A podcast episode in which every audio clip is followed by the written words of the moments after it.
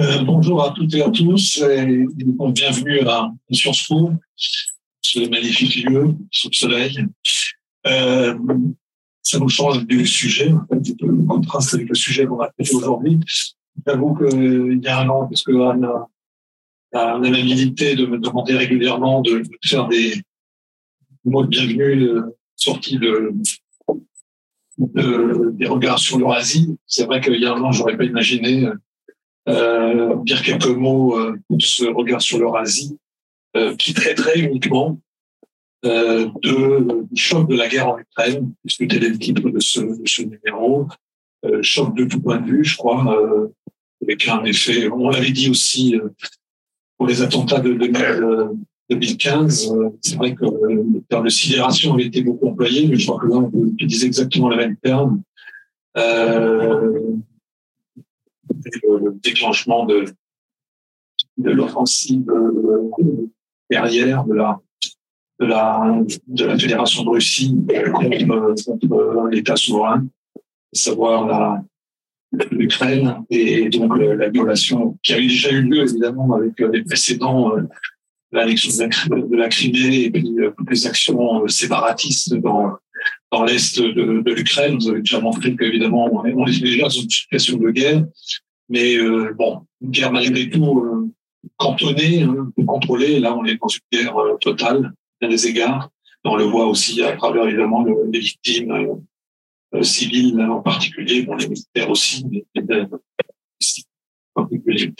Donc, un conflit assez assez euh, atroce à bien des égards euh, en, en, Europe. Euh, ça pose tout un tas de, de, de questions que, qui vont être abordées cet après-midi.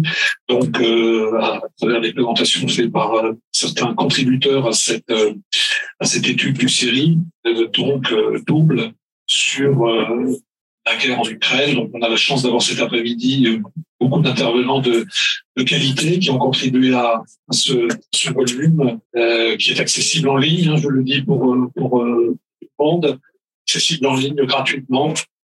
Et donc, euh, on en prendre connaissance, évidemment, euh, pour, pour, avoir encore des détails complémentaires par rapport à ce qui aura, ce sera dit aujourd'hui. Donc, je note en tous les cas que comme à son habitude, réunit un beau panel de, contributeurs, euh, particuliers français, mais qui viennent de tous les, tous les horizons et de différentes institutions que je vais pas citer, euh, différentes institutions universitaires en, en France euh, et aussi de, de, de, de, quelques institutions non universitaires qui ont contribué à, à, cette, à ce numéro spécial. Euh, et, et, donc, euh, je pense qu'on aura un échange très, très intéressant. donc, de façon assez classique, présentation, puis discussion. Euh, on, va, on va pouvoir avoir, je crois, un après-midi bien, bien rempli.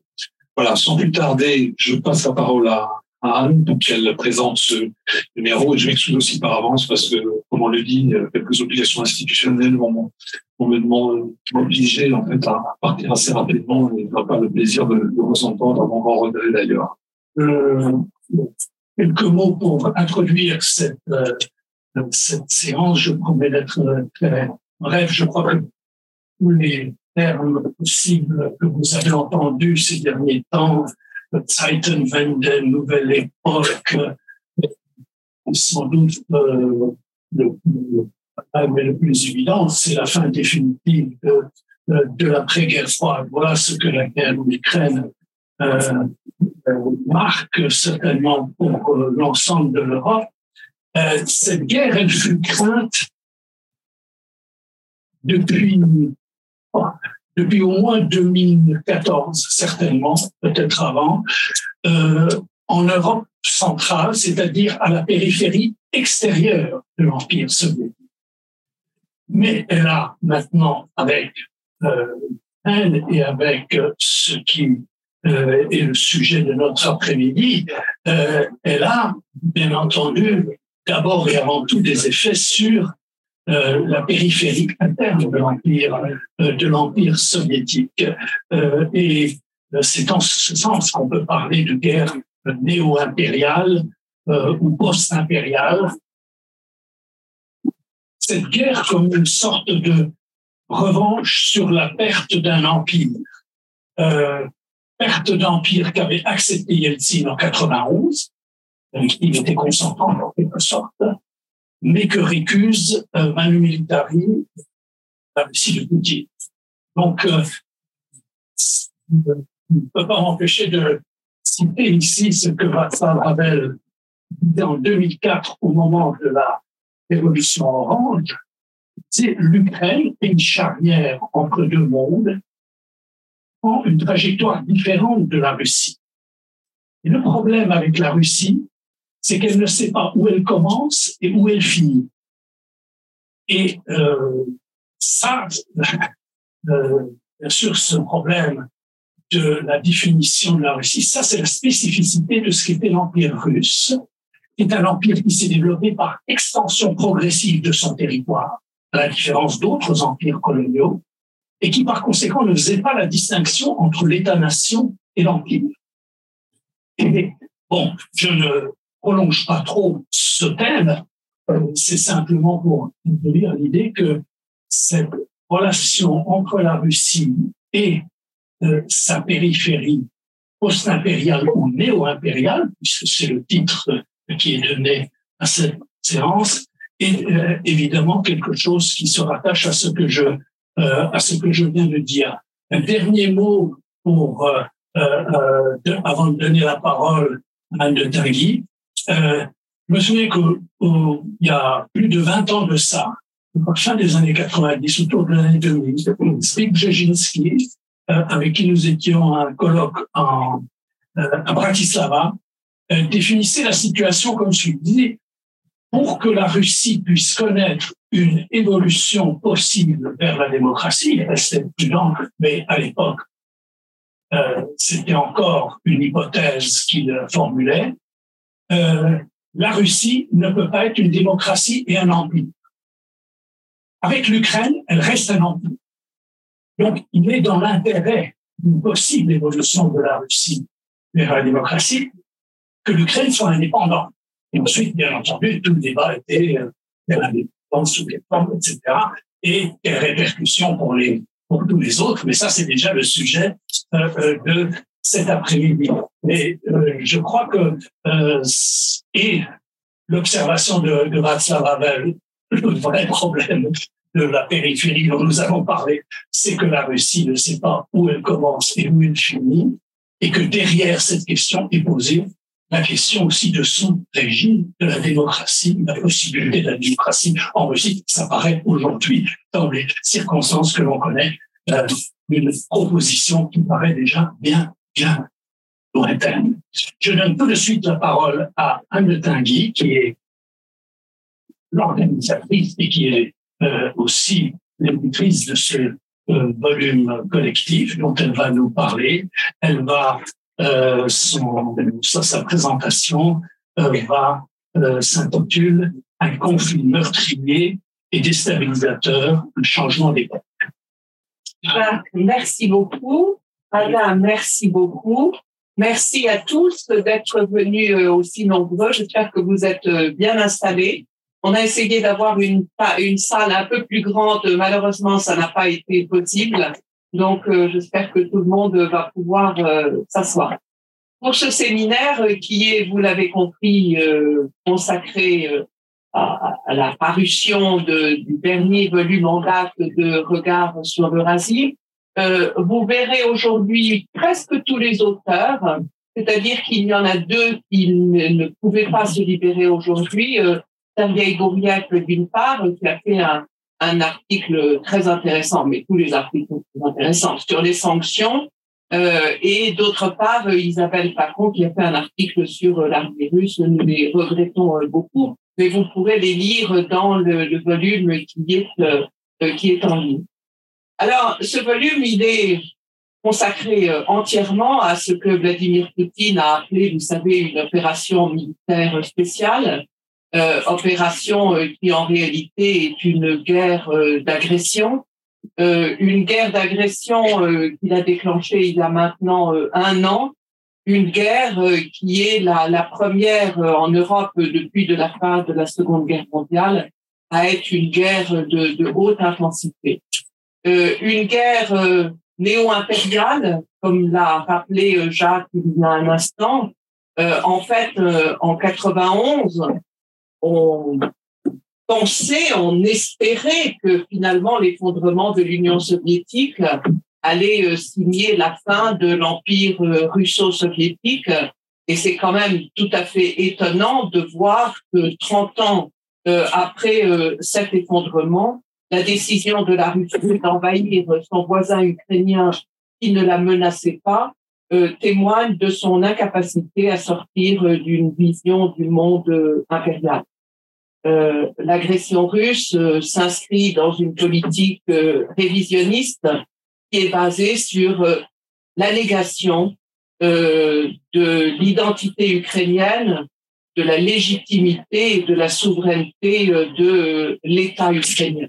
Et ce que semble vouloir le Kremlin, mais nous pouvons c'est de reprendre le contrôle de ce qui a été le plus beau fleuron de, de l'Empire russe, de bloquer son intégration dans la communauté euro-atlantique, d'empêcher l'émergence dans l'espace post-soviétique d'un modèle sociopolitique qui concurrencerait celui de la Russie.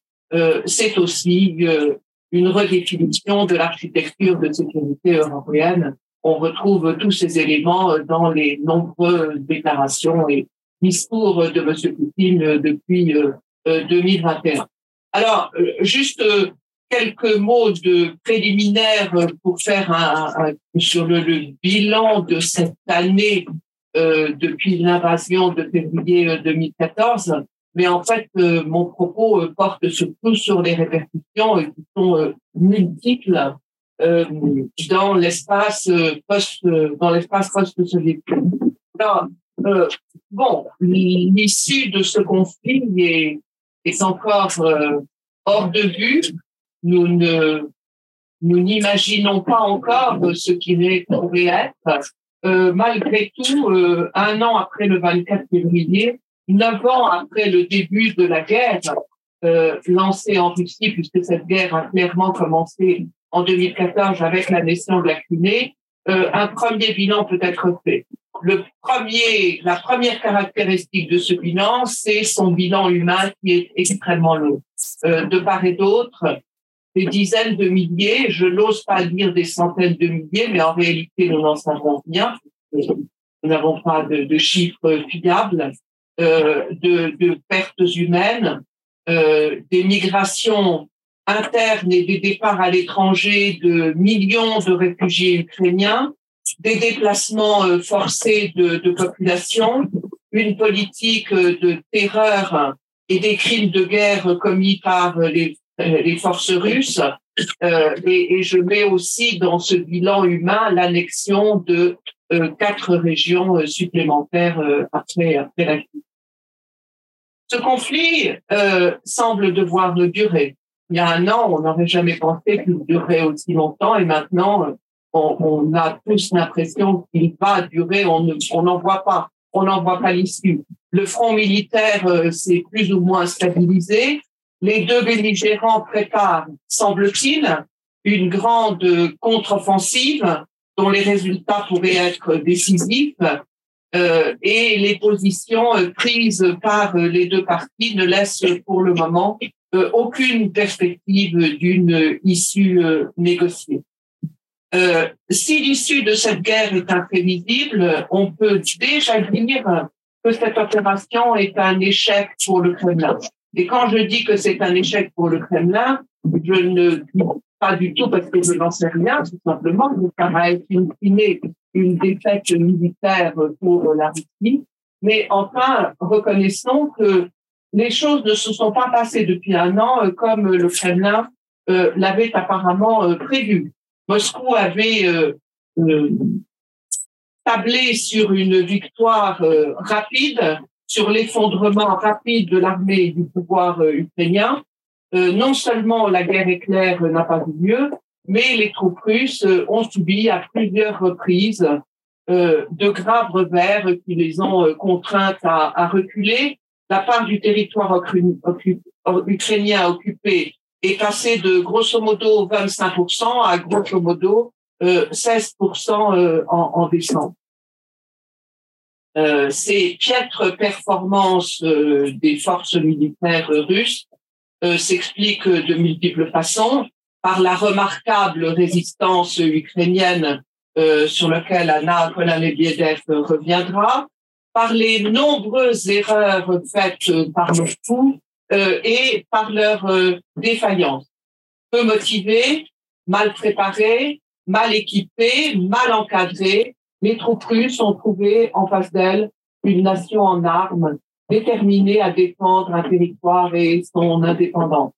Et cette résistance ukrainienne a été euh, encouragée par le soutien occidental, un soutien militaire, financier, humanitaire, massif, rapide, que Moscou n'avait pas anticipé, n'avait pas non plus anticipé. Euh, parallèlement, les Occidentaux ont mis euh, en place un régime de sanctions sans précédent qui est destiné à essayer de, diminuer la capacité de la Russie à financer et à supporter euh, euh cette, cette guerre. Alors, voilà très rapidement quelques éléments de bilan pour que on voit où on en est. Euh, J'en viens maintenant aux répercussions internationales de cette guerre euh, qui sont immenses euh, mes collègues, certains, la table ronde, la première table ronde va euh, se focaliser sur l'espace post-soviétique et puis on élargira euh, le champ dans la deuxième euh, table ronde. En Eurasie, c'est-à-dire dans l'espace post-soviétique, la guerre provoque un véritable changement d'époque et, et, je pense, je vais vous montrer que ce terme n'est pas trop fort. En fait, l'agression russe a donné euh, une nouvelle impulsion à des tendances centrifuges qui existaient déjà, parce qu'en fait, elles ont existé euh, dès, le, dès, le, début des années 90 euh, et même avant l'effondrement de l'Union soviétique, mais euh, qui se sont sérieusement aggravées. Le résultat, c'est une fragmentation, une fracturation accrue de cet espace dont l'ampleur est résumée dans les votes à l'Assemblée générale des, Nations Unies. Alors, on vous a fait une belle carte euh, avec tous les votes des Nations Unies que, peut-être je vais vous montrer. ah, ça y est. Voilà. Et, euh, et, ces votes sont euh, extrêmement intéressants parce que ils montrent euh, clairement l'ampleur de cette euh, fragmentation.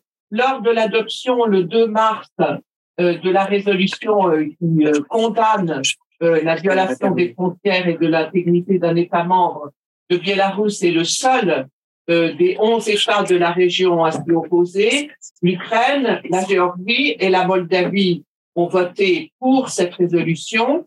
L'Arménie, le Kazakhstan, le Kyrgyzstan et le Tadjikistan se sont abstenus. L'Azerbaïdjan, l'Ouzbékistan et le Turkménistan n'ont pas pris part au vote. Et lors de la condamnation le 12 octobre des, annexions, illégale des quatre régions ukrainiennes, euh, les votes sont le même à l'exception de l'Ouzbékistan euh, qui euh, Il y a donc euh, maintenant un paysage fragmenté avec une ligne de fracture euh, qui traverse cet espace et ligne de fracture entre la Russie et l'Ukraine. Entre ces deux pays, la rupture était patente depuis 2014. Euh, maintenant, elle est consommée, ce qui débouche, on va le voir, sur une restructuration de, l'Europe. L'invasion, vous le savez tous, a conforté le sentiment national ukrainien. Il a accéléré le, rejet de la Russie et de ce que les deux pays ont pu avoir en commun. Là aussi, c'est quelque chose dont Anna euh, va, va vous parler. Et cette rupture est d'autant plus forte que les Ukrainiens ont, ont euh, ressenti de, terribles chocs lorsqu'ils ont réalisé qu'après avoir soutenu l'annexion de la Crimée en 2014, euh, les, les Russes soutenaient l'invasion de leur pays en 2022 et choc aussi lorsqu'ils ont découvert euh, les exactions commises sur leur sol par les, les forces russes pour un peuple qui se prétend peuple frère, ça fait beaucoup de choses quand même. Au sein de cet espace, l'Ukraine a, a, reçu directement ou indirectement de nombreux soutiens. D'abord, celui de la Moldavie et dans une certaine mesure, peut-être moindre mesure, euh, la, la, Géorgie, deux pays qui se sont euh, rangés à ses côtés. Euh, la Moldavie, dont, dont Florent Parmentier va vous parler euh, dans quelques instants, a, a, montré une solidarité euh, qui a été très forte et qui s'est entre autres traduite par l'accueil de, de, très nombreux réfugiés ukrainiens. Euh, le soutien du gouvernement ukrainien, euh, qui est souvent soupçonné de chercher à ménager la Russie, a été euh, parfois ambigu. Celui de la population n'a, semble-t-il, pas été ambigu. Il a été beaucoup plus fort. Et rappelons que la Géorgie est encore très marquée, les Géorgiens, par la guerre de 2008, la Russie, avec la Russie et, d'autre part euh, par euh, la perte de deux de ces territoires, l'Abkhazie et euh, l'Ossétie euh, dans cet espace, en fait, on vient de le voir avec l'ONU, le seul pays qui s'est rangé du côté de la Russie, euh, c'est le Biélarus, euh, Olga Bielava, euh, qui est en, en visio avec nous et qui nous regarde. Euh, euh, cette, ce Biélarus est le seul État issu de l'URSS, de l'ex-URSS, à, à soutenir euh, la, la Russie. Le 24 février, c'est à partir de, de son territoire euh, que les forces russes ont attaqué l'Ukraine et par la suite, euh, Moscou leur a, Minsk leur a apporté une assistance euh, multiforme. Euh, les autres États de l'ex-URSS se situent en définitive entre la Russie et l'Ukraine. En fait, tous ont été très choqués par la brutalité de la Russie, mais en se sachant à des degrés divers vulnérables, ils ont euh, adopté des positions qui sont euh, ambivalentes. Je dirais que l'ambivalence est la caractéristique euh, des positions de, tous ces États. Alors, les États d'Asie centrale, dont Olivier Ferrando vous, vous parlera, n'ont pas condamné l'agression russe, et quatre d'entre eux, le Kazakhstan, le Kyrgyzstan, l'Ouzbékistan et le Tadjikistan, ont voté le 7 avril contre la suspension de la Russie du Conseil des droits de l'homme de l'ONU. Autrement dit, euh, sur cette question du Conseil des droits de l'homme de l'ONU, ils ont soutenu euh, la, la, Russie. Euh, donc, on, on, voit bien là l'ambivalence de leur euh, de leur position. Par contre, non seulement ils n'ont pas soutenu la Russie, mais ils ont euh, clairement manifesté leur méfiance, prenant des, des, initiatives qui sont révélatrices de leurs inquiétudes et de leur volonté de prendre désormais euh, davantage de distance avec la Russie. Et euh, il n'est pas beaucoup de temps et donc je ne vais pas insister là-dessus, mais euh, l'attitude du, du, Kazakhstan est à cet égard remarquable après les événements de, de janvier 2022 euh, on, on, aurait pu s'attendre finalement à ce que le Kazakhstan, redevable à la Russie, se range aux côtés de la Russie. Ça n'a pas euh, été le cas. Dans le Caucase du Sud, les évolutions sont également euh, très fortes et en ce qui se concerne l'Arménie, en définitive, elles sont euh, moins ambivalentes euh, que celles d'Asie centrale. Et l'Arménie, c'est un cas tout à fait extraordinaire dans la mesure où, vous le savez, c'est un pays qui est traditionnellement euh, proche euh, de la Russie et qui, clairement, cette année, a pris ses distances euh, avec la Russie. Rappelons-nous qu'en 2014, justement, les votes à l'ONU avaient été là aussi très instructifs. L'Arménie était aux côtés de la, du Biélarus et avait soutenu euh, la Russie euh, à l'ONU. Ce n'est pas le cas en 2022. Vous l'avez vu, elle s'est abstenue euh, lors de tous les de tous les votes que j'ai que j'ai évoqué. Et cette réserve est clairement due à ce qu'on pourrait appeler de la rancœur ou même de la fureur à l'égard euh, de l'attitude de la Russie et de l'organisation du traité de sécurité collective, euh, d'une part en 2020 lors de la guerre avec l'Azerbaïdjan et, d'autre part euh, là, il y a quelques mois, en, septembre 2022, lorsqu'il y a eu de, nouveaux affrontements avec l'Azerbaïdjan. Elle a espéré à ce moment-là, dans les deux cas, avoir un soutien de l'organisation du traité de sécurité collective et de la Russie, ce qui n'a pas été le cas. et qui la pousse maintenant à conclure que finalement euh, la Russie est peut-être un allié, mais un allié qui est vraiment euh, très peu fidable.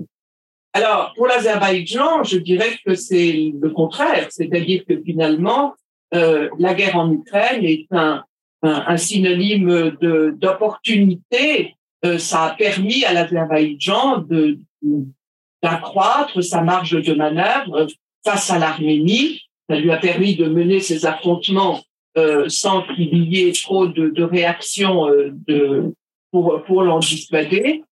Ça a été des opportunités aussi dans ses relations avec l'Union européenne. N'ai pas le temps, on y reviendra dans la discussion si, vous le souhaitez. Euh, je, voudrais euh, terminer, j'ai encore trois minutes, pour dire que finalement, de tout cela, on peut tirer deux grandes conclusions. La première, c'est que une nouvelle Europe est en train d'émerger et que cette Europe, eh bien, la Russie n'en fait pas partie. Euh, revenons une seconde à l'Ukraine pour bien mesurer les choses. L'Ukraine est confrontée à d'immenses défis dans tous les domaines, nous le savons, mais sa situation n'est plus la même euh, qu'avant le 24 février. Elle est devenue un grand pays, un grand pays respecté, doté d'une armée moderne, euh, dont la résistance a forcé l'admiration et euh, dont l'ancrage à la communauté euro-atlantique, qui était déjà bien entamé avant le 24 février, euh, a été euh, accéléré par la guerre. On nous avait présent à l'esprit que cet ancrage, il avait déjà été euh, lancé et même déjà conforté avec la signature de l'accord d'association en juin 2014. Euh, et, et, là, cette fois-ci, il l'est encore plus, qui s'est matérialisé du fait de l'aide massive qui a été apportée par euh, l'Union européenne et aussi euh, par le fait que l'Union européenne a, lui a reconnu le statut de, de, pays candidat à, à l'Union. Euh, son entrée dans l'OTAN, tant redoutée par la Russie, euh, se pose par ailleurs euh, à nouveau. C'est-à-dire que la guerre de Vladimir Poutine a, a provoqué une division de l'Europe selon des lignes beaucoup moins favorables à la Russie que celles qui prévalaient du temps de la guerre froide. Elle est en train de, de faire émerger une Europe désormais élargie, qui sera élargie à l'Ukraine et à la Moldavie, ce qui modifie fondamentalement le rapport entre l'espace post-soviétique et l'Union européenne. Et la Russie, de cette Europe, ne fait pas partie. Nous reverrons dans l'après-midi que, eh bien, l'invasion du 24 février a, a, signé la rupture des liens de la Russie avec ce que euh, Vladimir Poutine appelle l'Occident collectif, euh, dont, dont fait partie euh, euh l'Union européenne, euh, ce qui constitue euh, un, un, tournant historique. nous le verrons de façon particulièrement remarquable dans le domaine des hydrocarbures que François Perrin traitera tout à l'heure.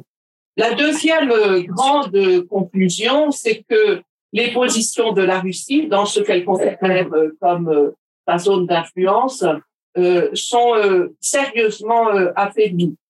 La brutalité de la Russie a accentué la méfiance de ses partenaires à son égard et d'autre part, euh, euh, sa légitimité et sa crédibilité euh, ont été euh, entamées par euh, la violation de l'intégrité territoriale de ce pays et par ses piètres performances sur le terrain militaire. Je parle de la Russie, je pourrais aussi parler de l'organisation du traité de de sécurité collective. Et donc, euh, c'est un fait qui est extrêmement important parce que ça veut dire que la Russie n'apparaît plus euh, comme cela a longtemps, en, tout cas un temps été le cas, comme le garant de la sécurité de, de, de la région. Et, et l'affaire arménienne euh, ne fait que le conforter. Euh, Olivier Ferrando nous, nous dira peut-être si les, les affrontements euh, qui ont eu lieu euh, cette année entre le Kyrgyzstan et le Tadjikistan euh, relèvent de, de, la même de la même optique. Toujours est-il que cet affaiblissement de la Russie et, et, la volonté des pays de la zone euh, de contrebalancer le poids de la Russie euh, dans la région a amené ces derniers euh, à conforter leur partenariat extérieur. Alors, bien sûr, là non plus, rien de nouveau. Euh, les pays extérieurs à la zone sont présents et se sont implantés depuis très longtemps, euh, depuis l'effondrement de l'Union soviétique dans cette dans cette région. Euh, mais ça a donné une nouvelle impulsion à des pays, à certains pays qui apparaissent de plus en plus comme euh, des concurrents euh, de, de la Russie. Et je n'hésiterai pas à citer, par exemple, la Chine et la Russie. Certes, la Chine est un partenaire très important de la Russie, mais elle est aussi un concurrent euh, dans cet espace. Nous y reviendrons si nous en avons le, temps pendant le débat. Je conclurai euh, pour de vrai en disant que euh, au lieu de permettre à la Russie de, renforcer euh, sa sphère d'influence, la guerre a accéléré la désintégration de ce qui a été euh, un temps son empire et elle précipite euh, la mutation du, rapport des États de la région à leur environnement extérieur dans des conditions euh, d'autant moins favorables à la Russie que celle-ci risque de sortir de ce conflit durablement affaiblie et déstabilisée.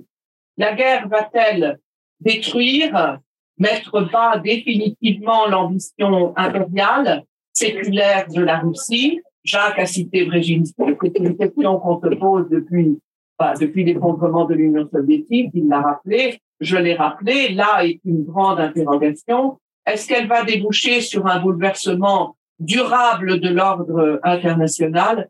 Euh, C'est euh, entre autres une des questions euh, que posera euh, Gilles Andréani euh, ici euh, Jacques, merci beaucoup et j'espère que tu n'as pas donné le mauvais exemple.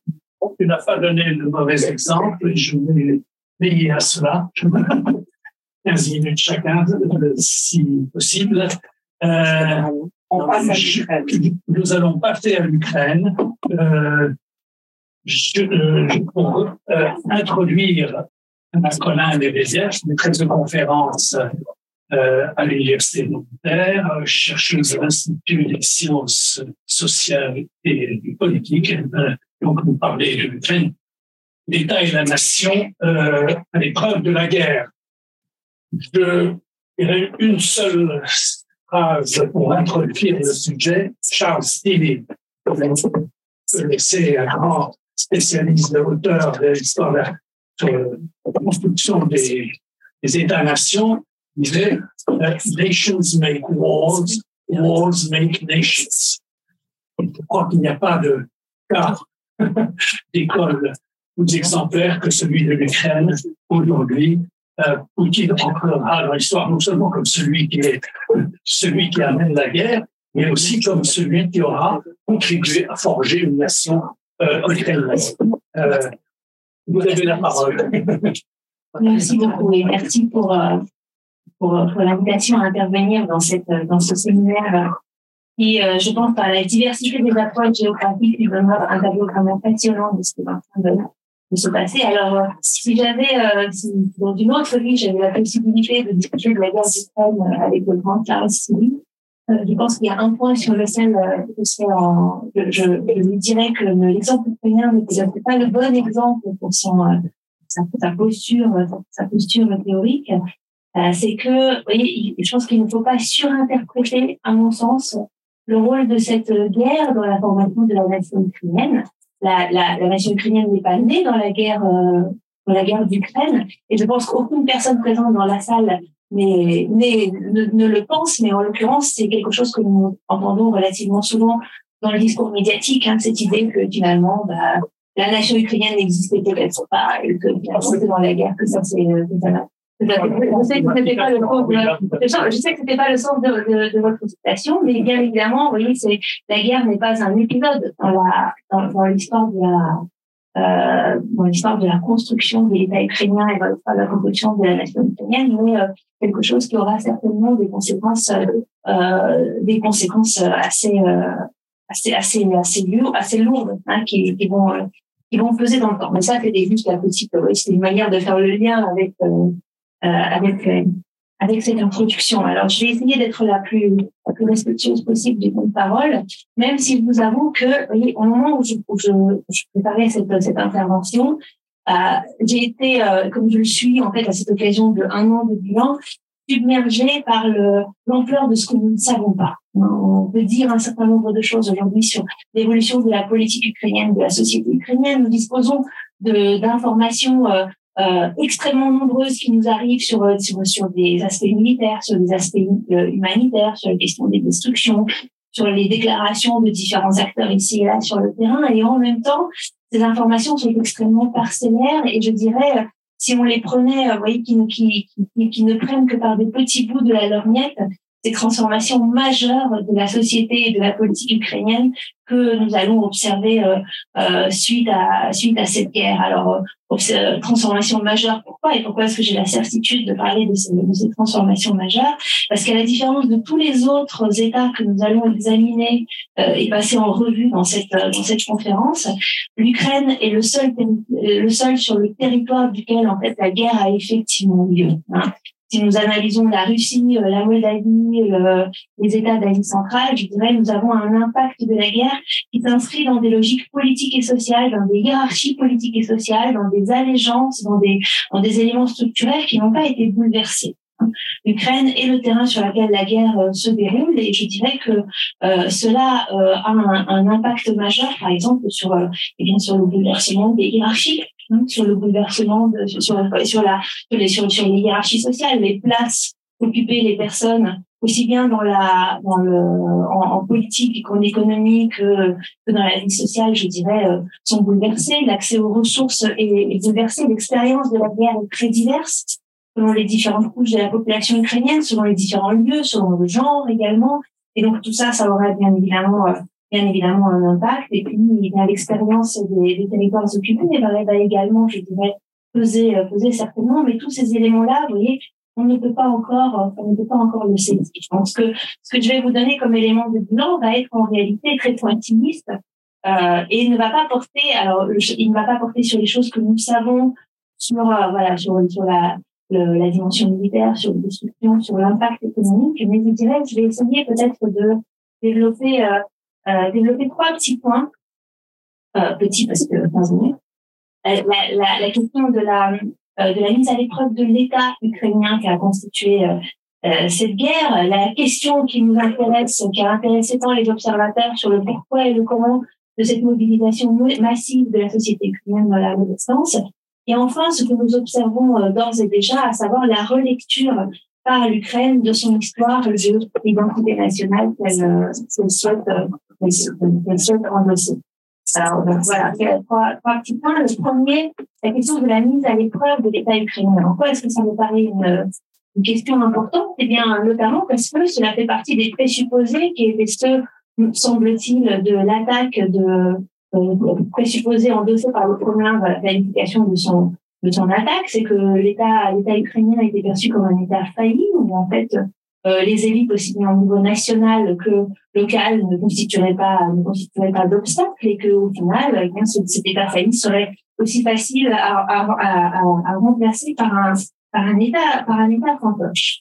Or, me semble-t-il, pour comprendre en fait la manière dont, dont l'État a, a, a, été a, a vécu cette, cette épreuve de la guerre, il est indispensable alors de remonter, on peut remonter, je pense, relativement loin de dans l'histoire, mais je pense que que euh, la guerre dans laquelle l'Ukraine est engagée depuis 2014 est un élément d'explication extrêmement puissant en fait pour comprendre comment qui quel était cet État engagé euh, dans l'épreuve. Rappelons-nous 2014 euh, l'annexion de la Crimée, les insurrections armées dans le Donbass, très rapidement, en fait, l'État ukrainien apparaît déstabilisé au niveau central. On est sur des gouvernements intérimaires, on est sur euh, au niveau de l'État central, un certain nombre de questions de loyauté se posent, par exemple au, sein de, de l'armée, mais aussi au sein des, euh, des forces de, de l'ordre. Et puis au niveau euh, local, on a une, très grande fragilité euh, des, des, élites locales et également des questions d'allégeance qui font qu'un certain nombre d'entre eux vont basculer en fait du côté de,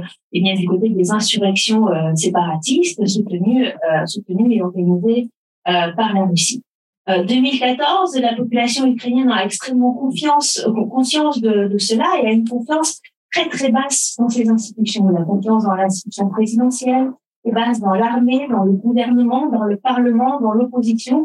Tout ce qui est toutes les institutions politiques en fait font l'objet d'une très grande défiance euh, de la part de la population ukrainienne.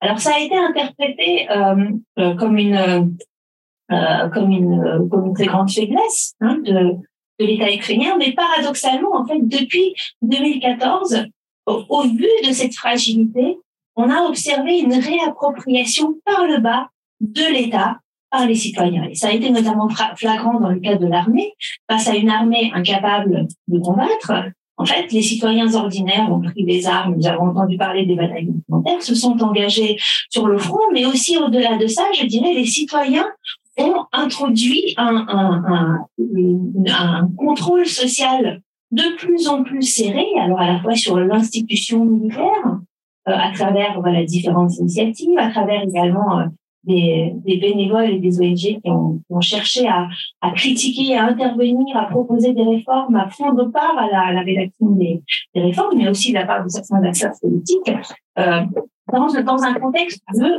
grande demande de réforme et de grande demande de justice sociale. Voilà, dans un, de à la, à la rigidité des, des, institutions, mais néanmoins euh, très très présent. Donc on a eu une réappropriation de la chose politique par les citoyens et je dirais que nous avons presque mal interprété l'intensité des critiques que les Ukrainiens portaient sur leur propre État.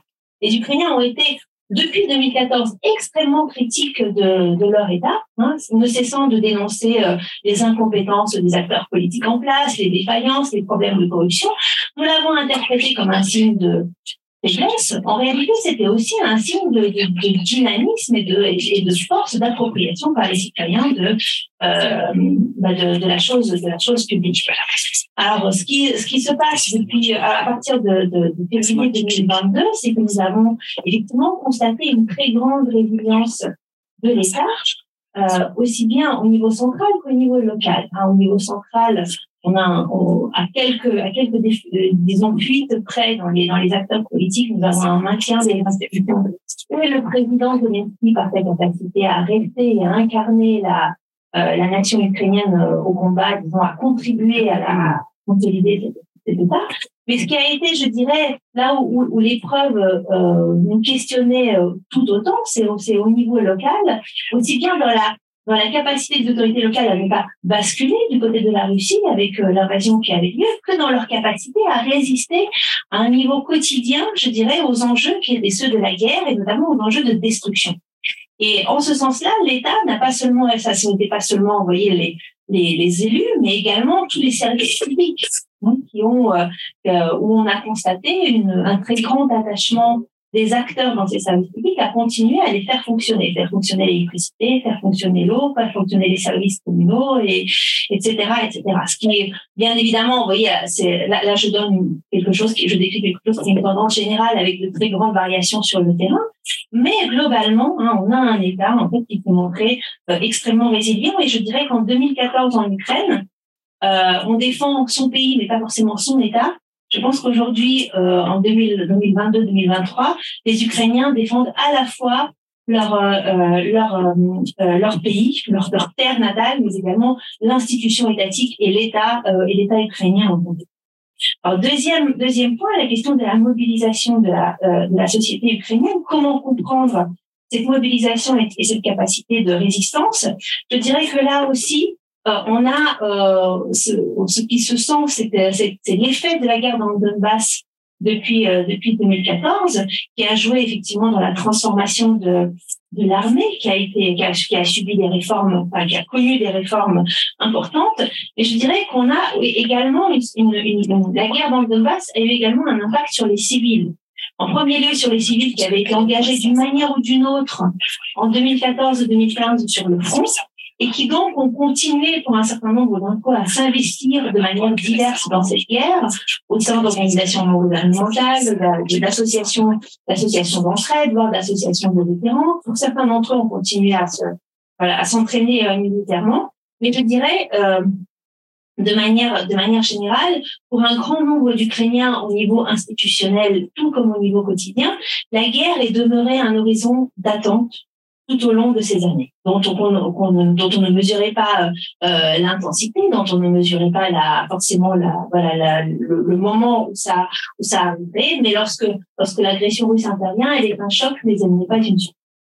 Euh, le, le, préalable de cela avait été euh, également, je, pense, une certaine unification politique de l'Ukraine entamée depuis euh, depuis 2014, entamée d'autant plus facilement que toutes les voix dissonantes en fait se sont retrouvées encapsulées dans les républiques séparatistes ou alors portées par des personnes qui avaient quitté l'Ukraine. Donc à l'intérieur, ça avait contribué à unifier le, le paysage politique, qui gardait une certaine pluralité et complexité. Je pense que l'agression de février 2022 a euh, effacé toute, euh, toute pluralité dans la perception de ce qu'est cette guerre et de ce que le rapport le rapport à la Russie doit être. Même si bien évidemment, une fois de plus, grande frustration, il y a des voix que nous n'entendons pas.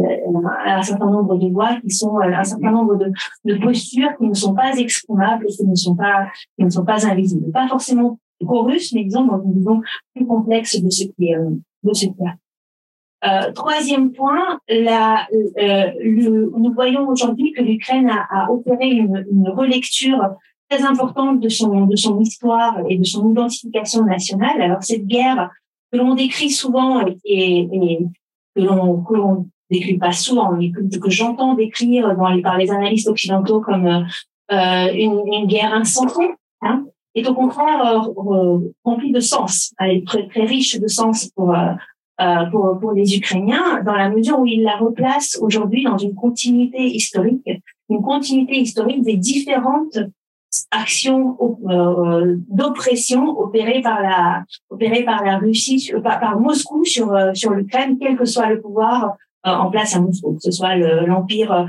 l'empire russe, l'Union soviétique ou la Russie ou la Russie post-soviétique. je dirais que ça, c'est cette, cette, cette logique de l'oppression hein, euh, et, et qu'aujourd'hui amène aujourd'hui à reconsidérer toute l'histoire commune et notamment l'histoire partagée avec euh, avec l'Union soviétique où euh, le euh, le discours de l'hybridité, hein, le discours de, du, du, commun qui existe encore est de plus en plus délégitimé et, et, ne peut plus ne peut être entendable, voire est assimilé comme une comme une comme une connivence avec avec l'ennemi. Donc, je pense que voilà, dans, en contexte de guerre, euh, la société ukrainienne ne peut avoir qu'une seule vision du, du, du, passé soviétique, qui est une vision euh, en termes de d'imposition culturelle, d'imposition politique, d'oppression, euh, d'oppression politique, de d'oppression linguistique, et donc voilà uniquement en, en, ce sens-là. Alors, je dirais qu'on entend relativement peu en, en Ukraine le, le discours de l'impérialisme russe. En revanche, la grille de lecture euh, du colonialisme est quelque chose qui s'est énormément diffusé, alors euh, porté également par un certain nombre de penseurs qui sont très entendus euh, en Ukraine. Je pense à l'historien Timothy Snyder qui qualifie cette guerre de, guerre coloniale de la part de la Russie. Et donc, en fait, l'action de l'Ukraine aujourd'hui serait également une action de décolonisation ce qui en fait donne un sens, je dirais, à, ce que nous pouvons observer dans la société ukrainienne aujourd'hui de rejet de, de, tous les marqueurs, je dirais, de la présence de la Russie sur euh, euh dans, son espace et dans son dans, dans, sa culture et, dans ses pratiques. Hein. Le rejet de la euh, le, le, le, rejet de la littérature russe, un certain rejet de la de la langue russe qui mérite d'être regardé euh, beaucoup plus en détail. Euh, et voilà le le rejet des personnages qui font l'histoire commune, quelle que soit, je dirais, leur, leur affiliation, fait complètement partie de, fait complètement partie de cette démarche de décolonisation. Enfin, une autre lecture qui euh, est notamment, qui, qui se diffuse de plus en plus, euh, est la lecture euh, en termes de génocidaire, de la guerre opérée sur euh, par par le euh, par la Russie par la Russie sur le territoire ukrainien, on inscrit dans la continuité avec la grande famille de Holodomor des années 1930, lui aussi qualifié par euh, par génocide, qualifié de génocide par l'État ukrainien, et donc en fait, notamment un certain nombre de pratiques qui sont celles de l'armée russe sur le terrain, hein, les violences contre les civils, mais aussi des pratiques comme le, la, les oppressions contre la langue ukrainienne dans les territoires occupés ou les déportations d'enfants, amènent les Ukrainiens à considérer qu'il s'agit d'une guerre génocidaire, ce qui a bien évidemment des conséquences sur la sur la suite et sur le sur, sur, la sortie de guerre, parce qu'on ne sort pas de la même manière d'une guerre génocidaire que d'une guerre pour un partage de territoire ou pour un partage, pour un partage de ressources. Donc voilà, ça, j'ai essayé de, de, de, vraiment de présenter très brièvement trois tendances que, je constatais, mais bien évidemment, voyez, il y a plein de, il y a plein de chantiers qui sont absolument essentiels et que nous ne pouvons absolument pas, enfin, qu'il faut qu'on aborde aujourd'hui. Mais l'accès limité au terrain, nous pose un certain nombre de problèmes. il faut qu'on réexamine, voyez, le basculement et la transformation des hiérarchies euh, dans la société. L'Ukraine, l'Ukraine de la guerre et l'Ukraine de la post-guerre est aussi un pays et sera un pays où il y aura un nouveau dehors et un nouveau dedans, hein, de nouvelles figures héroïques et de nouvelles figures de traîtres. Et je pense que ça va être ça va être des questions euh, compliquées. La question de l'expérience diverse de la guerre et de des, des, postures politiques qui en résultent sera également euh, posée, ainsi que la question de la reconfiguration, bien évidemment, des clivages politiques euh, par cette guerre. Alors, juste le mot de la fin, pourquoi est-ce qu'il est important de travailler, de travailler sur ça? Et je dirais d'avoir des éléments sur ça disponibles dès maintenant. Il y a une justification académique, bien évidemment, pour comprendre, mais je dirais aussi qu'il y a une justification politique que j'appellerais le, piège de David.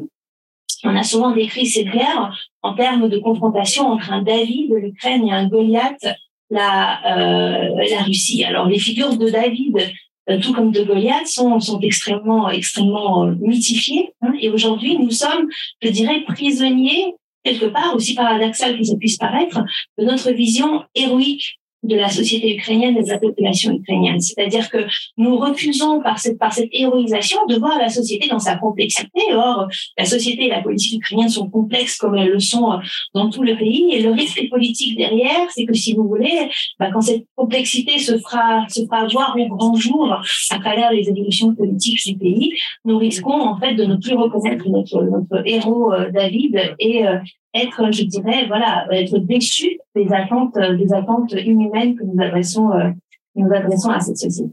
Et je terminerai là-dessus. Merci, merci beaucoup euh, pour, pour tes très riches. Il y a évidemment beaucoup de thèmes intéressants qui apparaissent surtout à la fin. C'est les récits de la guerre qui sont en train d'être formulés par les uns et par les autres et ça, c'est quelque chose de très important. J'espère que dans la discussion, on aura le temps de l'aborder. Ça vaut pour la guerre coloniale. Bon, post-impériale, coloniale, c'est un empire colonial. oui, nous sommes dans une lecture post-coloniale qui vous renvoie à un empire qui était lui-même une logique coloniale, si vous voulez. Et euh, euh, juste un dernier mot sur ce que, euh, pour pas qu'il y ait de malentendu, la formule de Charles Tilly, j'espère qu'elle a été... Non, non, bien évidemment. qui font la guerre.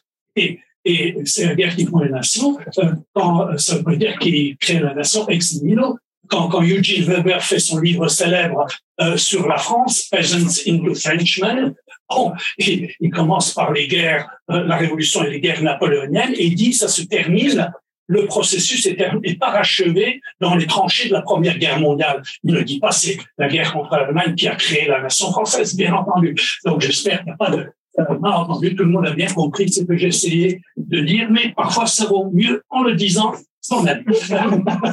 Et je tourne vers Olga Belova. Alors, euh, Olga Belova est à Bordeaux.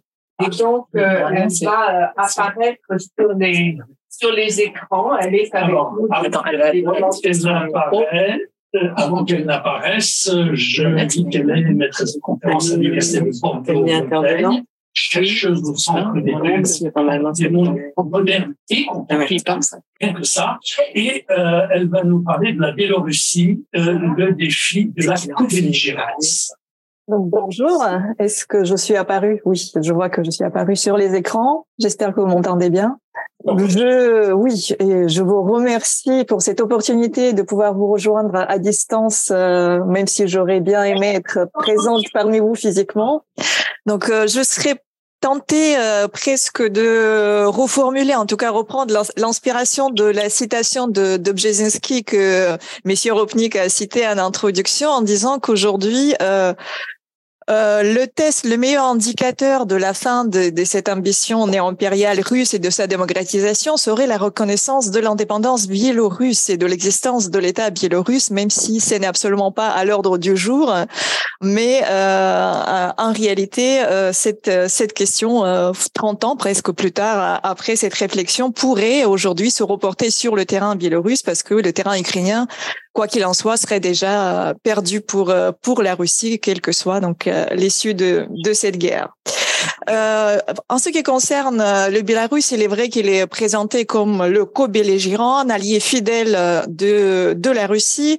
Mais dans mon intervention, je vais montrer que les choses sont en réalité plus complexes. Il certes que le régime d'Alexandre Loukachenko est un allié fidèle de la Russie, mais c'est aussi parce qu'il n'a pas beaucoup d'options et c'est le prix à payer aujourd'hui pour le soutien que la Russie a fourni à Alexandre Loukachenko en 2020, au moment de la crise politique biélorusse mais que euh, la l'attitude de la société et euh, donc euh, d'une partie des donc plus actifs de cette société biélorusse qui est l'opposition est bien différente à l'égard de cette guerre et à l'égard de donc en général de cette situation.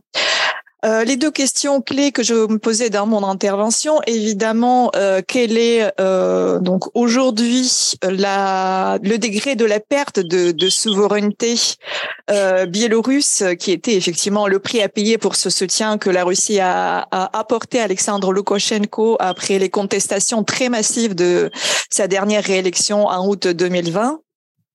Et euh, effectivement, cette guerre sert plutôt d'indicateur euh, qui nous montre clairement de la perte, euh, en tout cas de souveraineté géopolitique et géostratégique du pays. Et de l'autre côté, une autre question qui s'oppose donc depuis un an de manière récurrente est-ce qu'Alexandre Loukachenko pourrait apporter un soutien beaucoup plus actif, intervenir de manière plus active dans, dans, ce conflit en envoyant une partie de, de son armée? Et d'ailleurs, cette question en filigrane a été invoquée par un quand elle a parlé d'une possible euh, contre-offensif euh, des deux co-belligérants euh, en mars. Donc cette, cette question sera importante. En revanche, je ne parlerai pas uniquement du régime et des défis que représente cette guerre pour le régime biélorusse, mais également sur de l'impact de cette guerre sur la société et sur l'opposition en exil biélorusse. Donc, euh, tout d'abord, euh, si on euh, se pose la question quel est l'impact de cette guerre sur le régime politique biélorusse, de manière assez paradoxale, il en sort renforcé. En tout cas, Alexandre Loukachenko en sort renforcé, bien qu'il n'était pas vraiment consulté par Vladimir Poutine lors de sa prise de décision d'intervenir en Ukraine. Évidemment, ce n'est pas un véritable allié au partenaire stratégique. Son opinion compte très peu. Il ne pouvait que suivre ses décisions donc, mais euh, il, la Biélorussie a apporté depuis le début de l'intervention militaire euh, donc une assistance multiforme. Évidemment, c'est son territoire déjà qui a été utilisé euh, au début de l'attaque, notamment l'offensive au nord de l'Ukraine. Par la suite, c'est sur les territoires biélorusses euh, que euh, on soignait les blessés, euh, donc les blessés, les soldats blessés russes. C'est sur son territoire qu'on réparait les matériels militaires abîmés pendant les combats. par la suite, c'est à partir de, de l'automne 2022 sur les territoires biélorusses qu'on a créé les centres d'entraînement pour euh, les personnes qui étaient mobilisées euh, dans le cadre de la grande campagne de mobilisation partielle en Russie. Euh, c'est également sur les territoires biélorusses qu'on crée les centres d'entraînement pour les personnes qui étaient recrutées par la société Wagner, dont notamment les prisonniers de droit commun donc russes.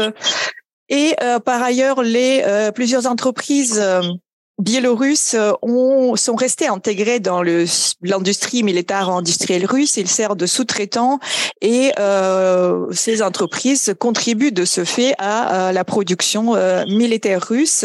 D'ailleurs, ces derniers temps, on parle même de la localisation en Biélorussie de la production des drones donc qui seront euh, euh, fabriqués pour euh, être fournis à l'armée russe.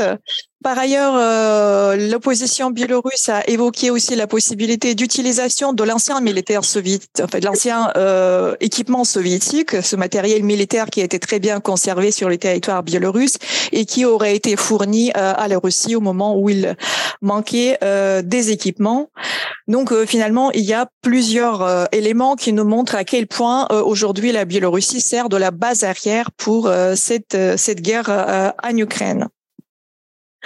En ce qui concerne les donc la possibilité de l'utilisation de l'armée russe, il faut dire que dès le début de de l'intervention, Alexandre Loukachenko a, euh, a toujours euh, indiqué très clairement dans ses discours qu'il ne souhaite pas intervenir de manière active, bien qu'il apporte tout le soutien nécessaire à son allié, mais il ne compte pas d'envoyer son armée. Il faut dire que jusqu'à présent, la Russie officiellement n'a jamais demandé non plus au, gouvernement biélorusse d'envoyer son armée.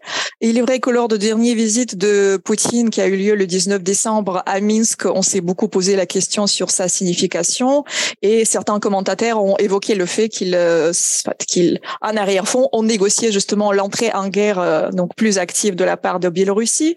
Néanmoins, il y a plusieurs indicateurs qui montrent que euh, Alexandre Loukachenko n'a pas beaucoup d'intérêt d'intervenir de manière plus active. Pourquoi? Parce qu'une telle intervention serait extrêmement impopulaire autant euh, parmi les militaires biélorusses qui représentent quand même euh, un élément important de, de son soutien, mais aussi de manière plus large au sein de la société biélorusse. Donc, cette guerre n'est absolument pas euh, une guerre donc qui a du sens aux yeux des Biélorusses, car même le, la partie très conservatrice de la société, qui, euh, qui est la base naturelle de Loukachenko, a été quand même élevée dans euh, donc cette mythologie des trois peuples slaves frères. Donc pour eux, ça n'a pas beaucoup de sens d'aller combattre à côté des Russes dans cette guerre dont ils ne voient pas véritablement une, une, une justification profonde.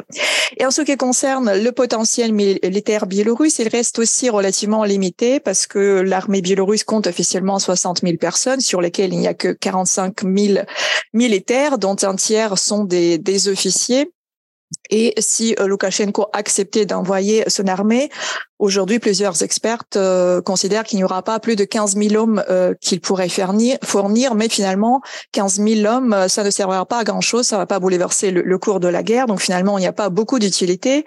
Et d'ailleurs, Loukachenko lui-même ne s'est pas privé dans ses discours de, de dire qu'une telle demande de la part de la Russie serait en quelque sorte un signe de grande faiblesse, parce que lui, il considère que la Russie a sa capacité militaire largement suffisante pour intervenir dans dans ce conflit. Euh, D'ailleurs, euh, au début de donc euh, notamment au mois de, de mai, de juin, il se permettait même d'émettre beaucoup de critiques en disant que cette petite opération euh, euh, donc, militaire a duré dure beaucoup plus longtemps à son goût que ce qui aurait été promis par son son allié russe. Donc, il n'a jamais caché son, son, son scepticisme. Et en tout cas, aujourd'hui, il présente aussi un autre avantage de ne pas intervenir ouvertement en Ukraine c'est que il se présente comme euh, c'est lui qui garderait euh, le flanc ouest euh, de la Russie d'une éventuelle attaque de la part des pays de l'OTAN. Donc il retourne en quelque sorte la, rhétorique de, Vladimir Poutine contre lui pour essayer d'éviter d'être impliqué de manière beaucoup plus active dans cette guerre. Par ailleurs, euh, lui-même, il se plaint régulièrement d'être traité en tant que co-belligérant en soulignant que son soutien ne reste qu'un soutien logistique, certes, mais que la Biélorussie n'a pas déclaré officiellement la guerre et donc il considère euh, donc il ne peut pas être considéré comme co-belligérant, ce qui lui permet aussi de dénoncer les sanctions qui euh, seraient euh, très injustes à son égard. Donc, euh, en ce qui concerne euh, sa position à lui, euh, donc pourquoi je vous ai dit qu'elle s'est renforcée Parce qu'il faut savoir, c'est que avant le début de, de, la guerre, la Russie effectuait pas mal de pression pour obliger Alexandre Loukachenko de retrouver la légitimité auprès de ses propres citoyens. Cette légitimité a été évidemment extrêmement ébranlée lors de la crise politique en 2020. On évoquait à, à l'époque soit une démodification institutionnelle, une forme de transfert de pouvoir euh, et euh, l'idée de modification constitutionnelle, ou parfois on envisageait même euh, les pressions russes qui auraient poussé Loukachenko de trouver un successeur. Ou en tout cas, on, évoquait l'hypothèse donc de de la part des dirigeants russes de chercher à remplacer Loukachenko. Donc euh, aujourd'hui, ou en tout cas depuis le déclenchement de la guerre, euh, ce scénario paraît euh, de moins en moins probable parce que euh, aujourd'hui le besoin de la Russie c'est d'avoir un allié stable et Loukachenko lui-même se présente aujourd'hui comme le meilleur garant de stabilité et de cette loyauté assez infaillible à l'égard de la Russie. Euh, il y a eu d'ailleurs les finalement les modifications constitutionnelles, un référendum qui s'est tenu euh, quelques jours après le début de l'intervention, euh, le 27 février 2022, qui a été largement évidemment éclipsé par le début de la guerre. Et in fine les modifications très nombreuses qui étaient introduites dans la Constitution n'ont pas pour autant euh, changé la, la, nature, la stabilité de, de pouvoir de Lukashenko, même si on a introduit euh, quelques modifications, notamment la limitation de de détention du mandat présidentiel à, à, deux termes, mais en utilisant le même astuce qu'en Russie, euh, qui remettait à zéro le décompte de, de ces mandats, ce qui n'empêcherait absolument pas Alexandre Loukachenko de se présenter euh, par la suite. Euh, par ailleurs, pourquoi le régime Loukachenko s'en sort renforcé dans ce nouveau contexte géopolitique? Parce que euh, le euh, nouveau mur qui sépare aujourd'hui donc la Russie et le Bélarus des pays occidentaux met Loukachenko bien à l'abri de toutes les contestations en provenance de l'opposition biélorusse qui, qui se trouve aujourd'hui en exil.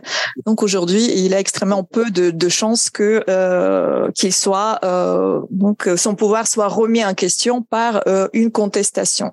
Donc, et de manière générale, euh, cette opposition donc se retrouve euh, beaucoup plus euh, marginalisée.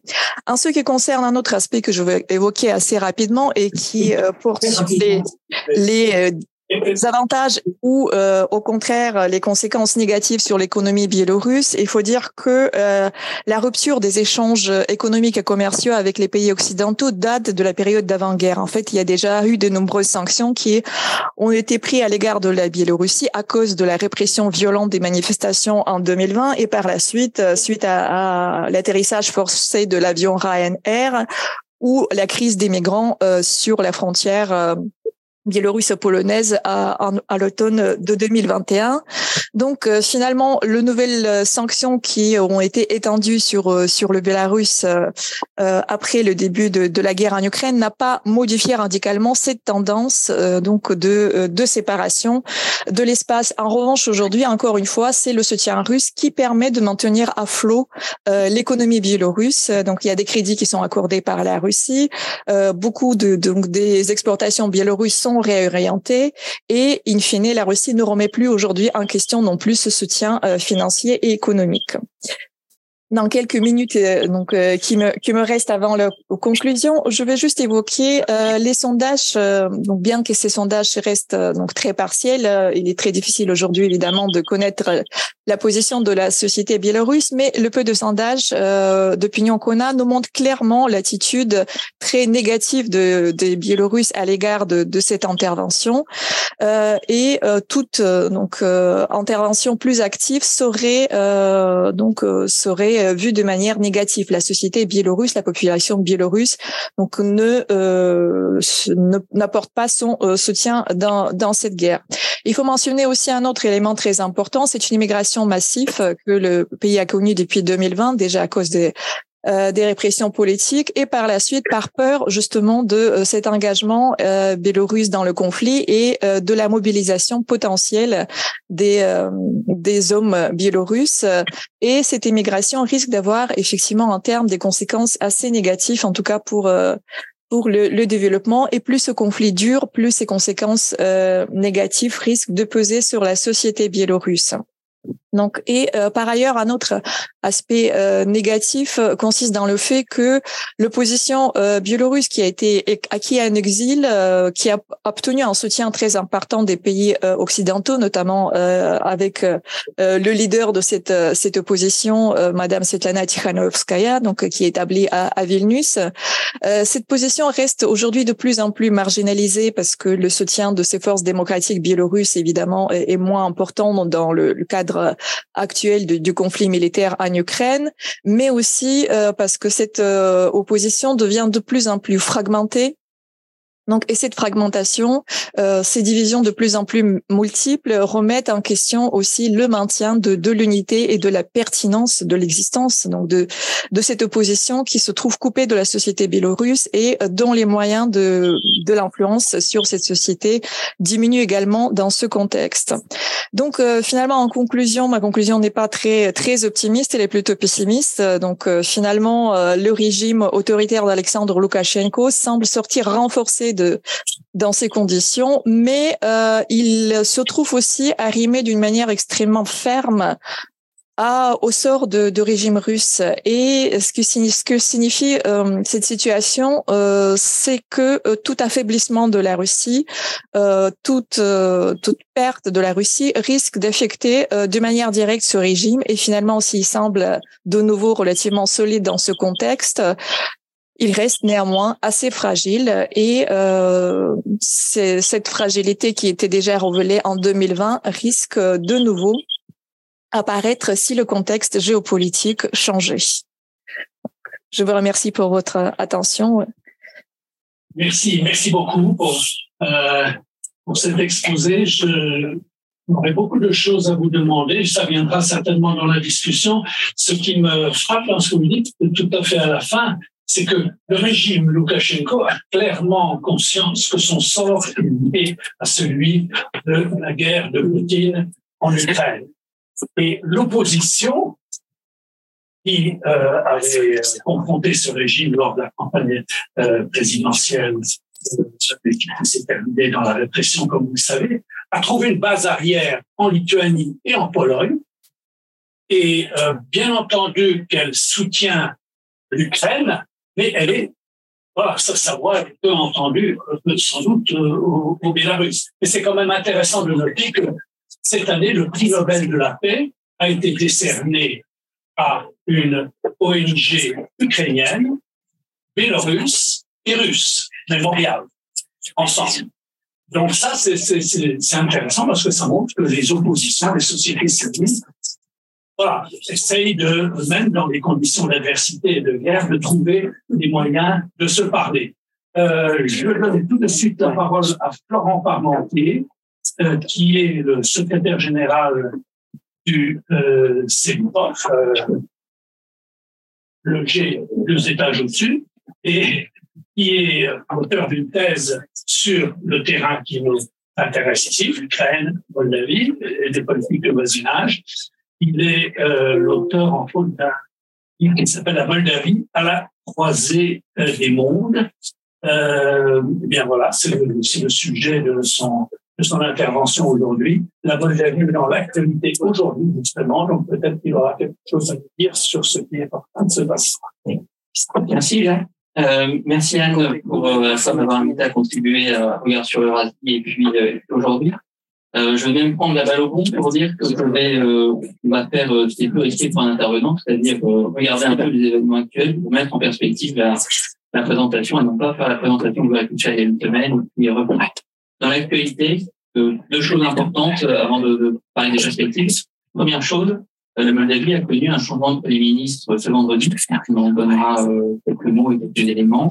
Deuxième élément important, un discours de la présidente, Maya Sandu, qui parle un peu du cadre sécuritaire dans ce cadre dans lequel se trouve la, la Moldavie.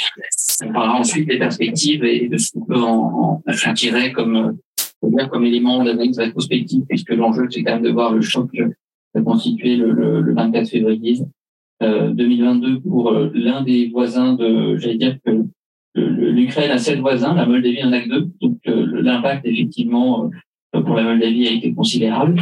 Donc on va essayer de mettre ça en perspective avec l'actualité la plus récente.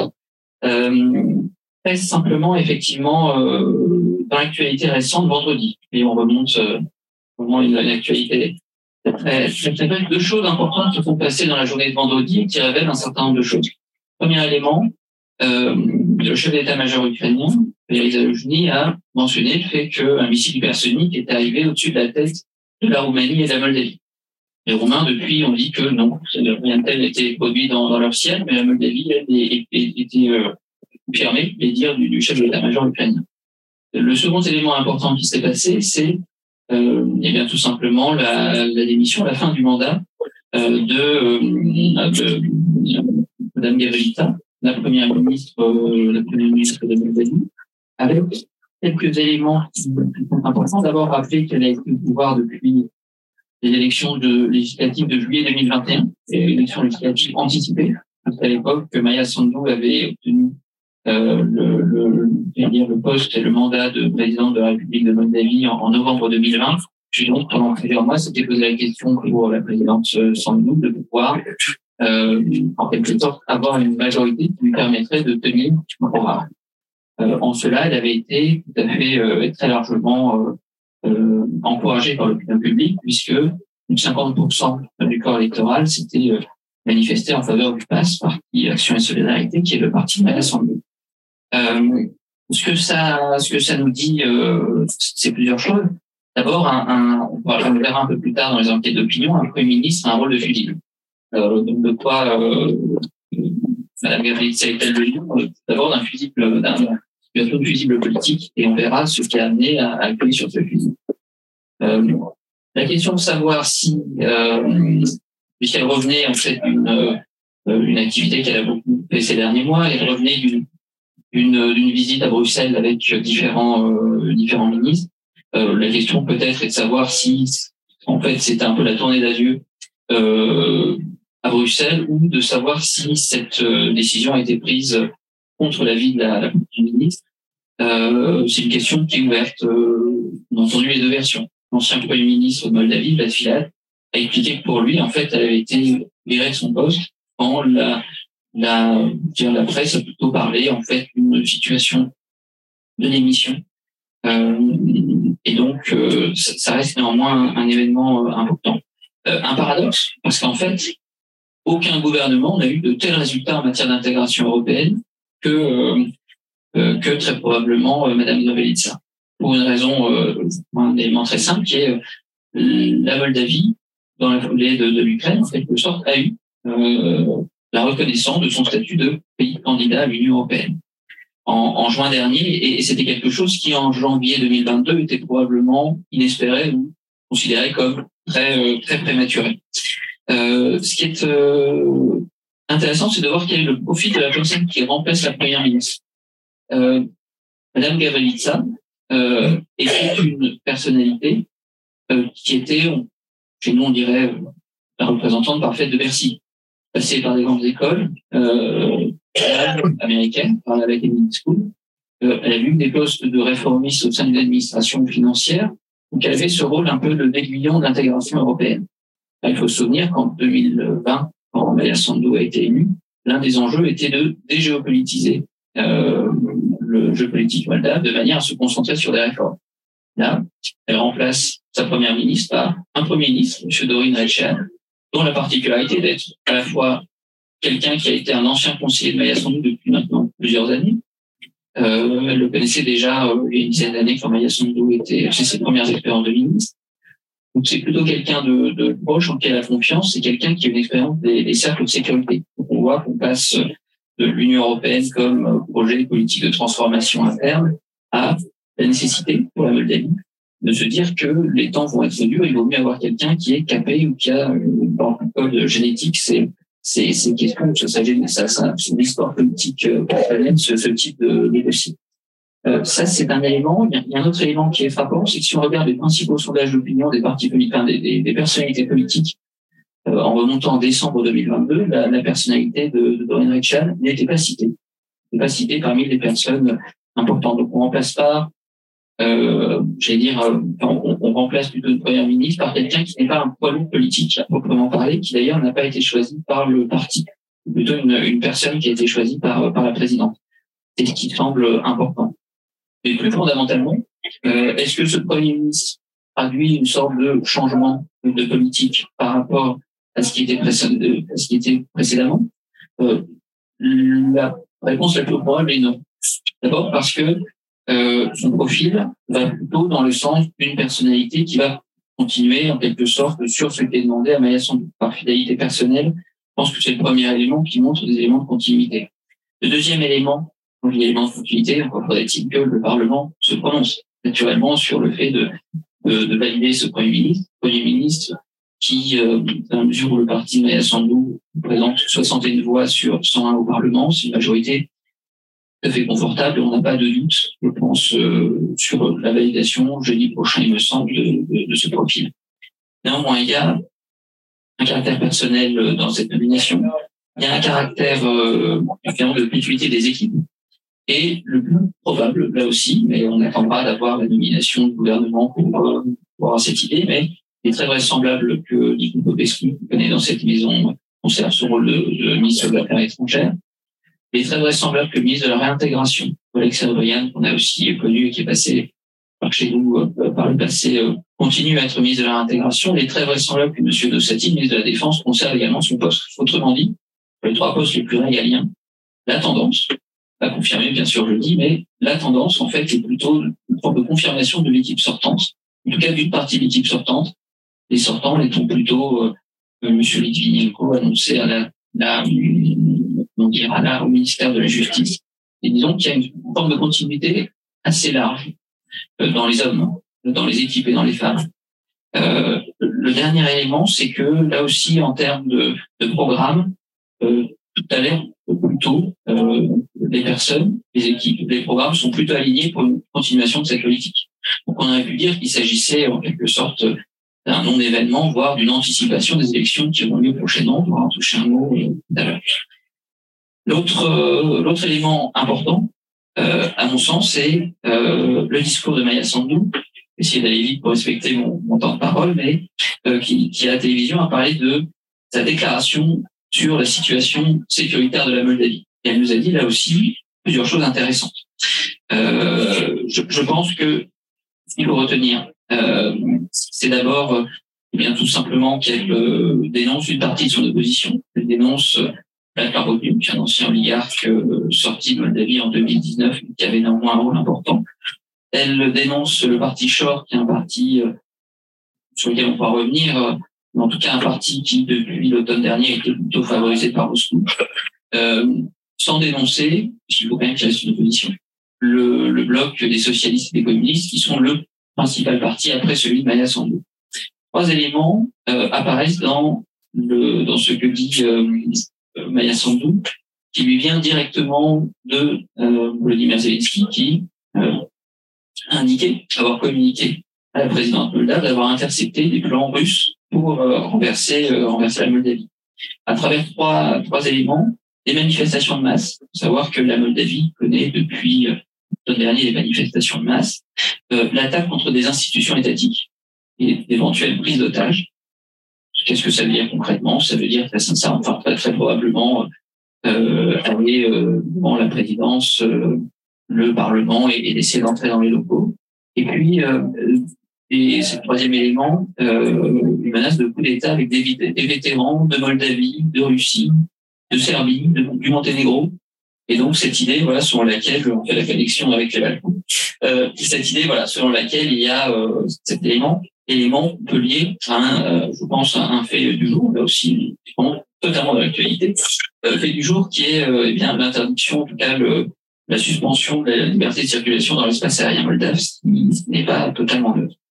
Euh, quatre éléments quand même doivent nous, j'allais dire, euh, doivent être retenus dans, dans cette présentation, de cette dramatisation de la part de Maya de, des tentatives de déstabilisation qui n'ont pas commencé il y a quelques jours de la part de la Russie, mais qui existent depuis euh, évidemment beaucoup plus longtemps.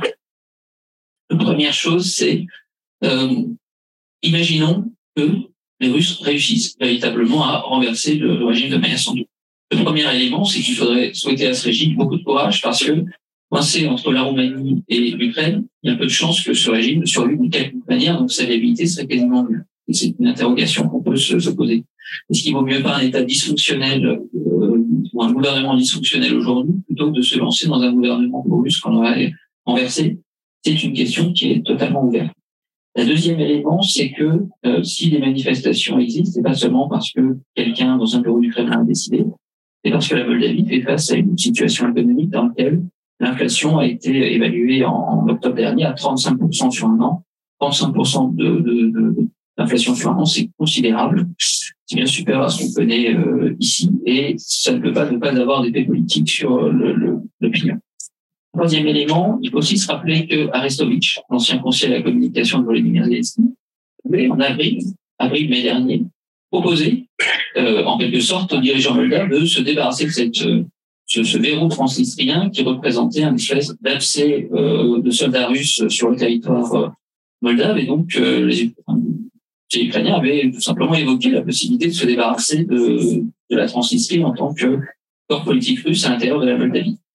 Euh, c'est un élément, euh, c'est un élément, c'est un élément intéressant aussi du débat dont, il faut se, se, rappeler. Quatrième, quatrième élément, mais il est évident, naturellement, l'opposition contestera, mais pas obligé de la croire. Maintenant, si j'ai deux minutes pour les perspectives. Euh, première chose, c'est que la Moldavie a été extrêmement prudente au début du conflit.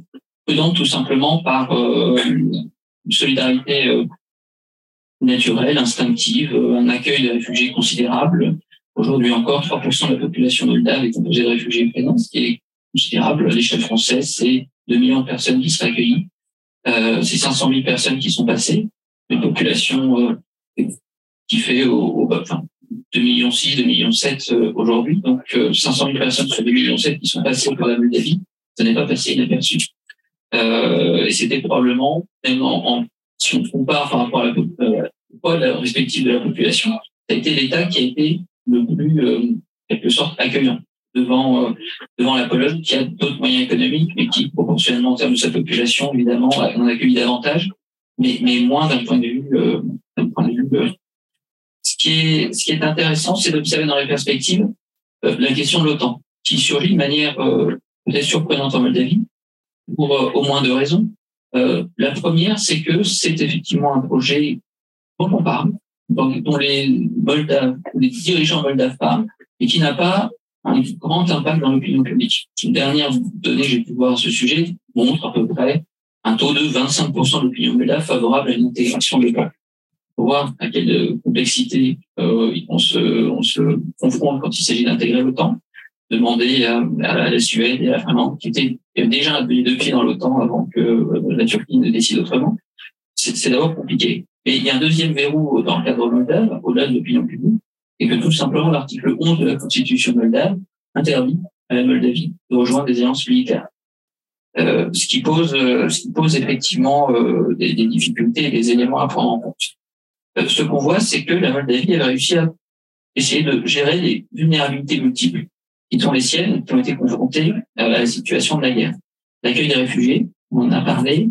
Euh, ce qui est frappant aussi dans ce début de, de enfin, si on reprend sur ce choc de, de 24 février dernier, euh, ça a été euh, le fait que la Transnistrie n'a pas été intégrée dans les conflits existants. Euh, le 24 février, l'Ukraine a été attaquée à peu près par tous les bords imaginables, euh, par euh, les troupes qui étaient en, en, en, Biélorussie, par les troupes naturellement en Russie, par la mer pour une partie, mais les Transnistriens, les 1500 troupes trans soldats russes présents en Transnistrie, n'avaient pas bougé, euh, précisément parce que 1500 hommes au degré d'attrition qui est aujourd'hui celui de la guerre entre l'Ukraine et la Moldavie, ça, ça ne résiste malheureusement que quelques jours. Euh, et donc, euh, il n'y a pas eu là-dessus de, de, de, mouvement. Euh, le paradoxe moldave, je vais conclure là-dessus, c'est, peut-être c'est peut-être une situation dans laquelle Maya Sandu, la présidente, est encore relativement populaire. Si je prends les, les sondages de 2022, euh, elle serait en tête au premier tour et serait très vraisemblablement réélue. Et cela avant même de prendre en compte l'impact de la diaspora qui avait joué un rôle dans l'élection de 2020 considérable. Euh, si on regarde maintenant euh, en dehors de la Transnistrie, en dehors de la diaspora, les sièges qui pourraient aller dans une nouvelle euh, assemblée, euh, nouveau Parlement moldave, on est frappé de voir que le PAS n'est pas véritablement d'allié. Et donc, s'il fallait, toujours selon le sondage de, décembre 2022, euh, elle serait minoritaire aujourd'hui au Parlement. Et là aussi, un, un élément, euh, un élément du débat important. Ce que ça dit, c'est que le, le parti politique euh, Robert Maya Sandu est tiré par la personnalité de Maya Sandu plutôt que l'inverse. Euh, le troisième élément en termes d'opinion publique qui est important de le garder en tête, c'est une forme de pessimisme social considérable. Toujours cette même étude de, de décembre 2022, euh, pour 58% des Moldaves, le pays va dans la mauvaise direction. Donc, il y a une forme d'incongruité, en fait, dans laquelle euh, on a une leader plutôt compétente, incontestablement honnête, euh, mais euh, finalement à qui on ne peut pas donner tous les pouvoirs. C'est probablement ça le, sens de, ce, point, avec euh, le sentiment malgré tout que les temps vont être extrêmement difficiles. Euh, 58, 32, 32% pensent qu'on va dans la bonne direction et donc il y a de ce point vue-là une forme de, de contexte extrêmement compliqué.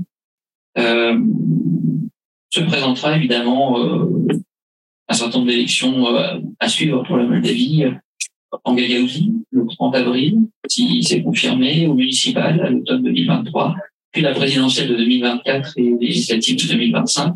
Donc on voit que ce à quoi on assiste, c'est déjà euh, finalement des, jeux de positionnement au sein de l'opposition, entre l'opposition et la majorité, et puis euh, voir tout simplement que dans cette dans cette crise qui a, eu des impacts considérables pour la Moldavie, euh, les Moldaves estiment pour le moment en tout cas que leur présidente fait ce qui est le mieux pour le pays, tout en reconnaissant que euh, eh bien il y a un certain il y a, aussi des motifs légitimes de grille vis-à-vis du gouvernement. Je là. Non. Merci, merci beaucoup. Euh, ça c'est euh, beaucoup de choses, je pense, à, discuter. Je suis content que M. la transcription à la fin, parce peut le transmettre pas bouger ça, en tout cas, c'est intéressant. Mais c'est parce que, justement, il y a une situation interne au Moldavie qui peut-être euh, l'explique, euh, indépendamment du fait que là, tout le festival de différence. La question des réfugiés, peut-être sur, sur laquelle on peut revenir, euh, on ne mesure pas ce que ça représente pour ces pays d'arriver à une telle masse dispersation de la population. La Pologne, avait en République tchèque, des millions d'Ukrainiens qui sont arrivés, un pays de millions d'habitants. Imaginez en France, à la suite d'un cataclysme mondial, euh, de révolution, n'importe quoi, débarquant en France 6 millions, 5 millions, euh, nos voisins du sud de la Méditerranée.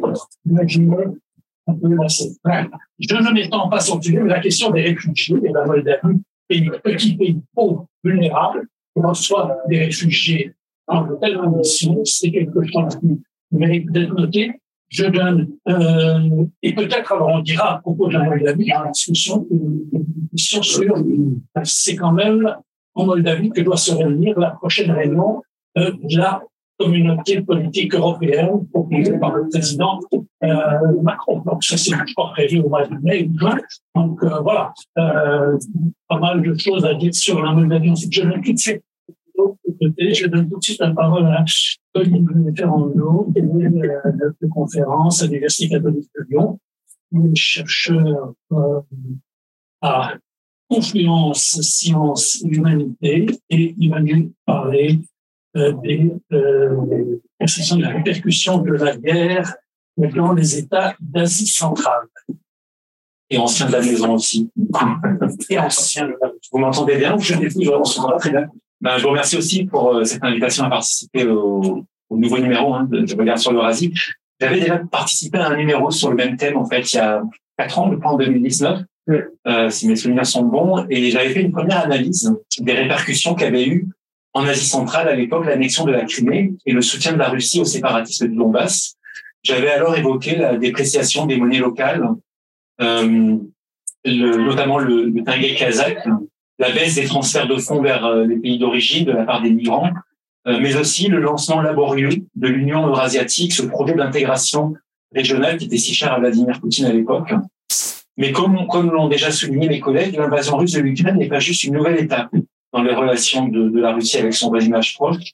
Il s'agit d'un véritable électrochoc pour l'ensemble de l'espace post-soviétique et notamment l'Asie centrale, qui était restée très dépendante de la Russie et ce, malgré la mise en garde de 2014. Au lendemain de l'invasion de 2022, les projections des organismes internationaux étaient alarmistes.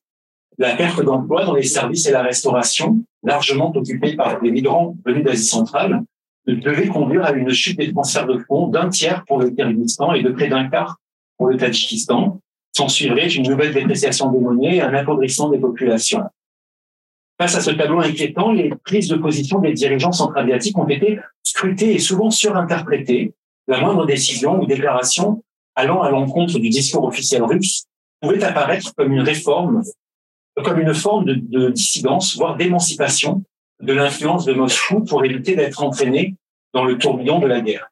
Je cite quelques éléments. Le soutien unanime des pays d'Asie centrale au respect de l'intégrité territoriale de l'Ukraine, à l'instar des cartes de vote hein, des Nations Unies qu'on a vu en, début de séance, ou encore le refus unanime, là aussi, de reconnaître euh, en, février les républiques autoproclamées du Donbass, ou en septembre des référendums d'annexion des territoires occupés. Euh, on a également l'engagement officiel euh, des gouvernements d'Asie centrale à appliquer les sanctions internationales contre la Russie et le Bélarus. Et que dire de l'annulation de tous les défilés militaires du 9 mai et de l'interdiction au Kazakhstan et au Kyrgyzstan du ruban de Saint-Georges et du signe Z dans l'espace public? Enfin, un dernier élément qui irait dans ce sens, c'est la tenue à Samarkand, en Ouzbékistan, de deux sommets régionaux très importants. L'un autour de Xi Jinping en septembre, euh, l'autre autour de Erdogan en novembre, qui semblait marquer le crépuscule du soft power russe en, en Asie centrale. Mais un an après le déclenchement de l'invasion, force est de constater que les relations entre la Russie et l'Asie centrale semblent bien loin de l'érosion que ces signes avant-coureurs pouvaient laisser présager.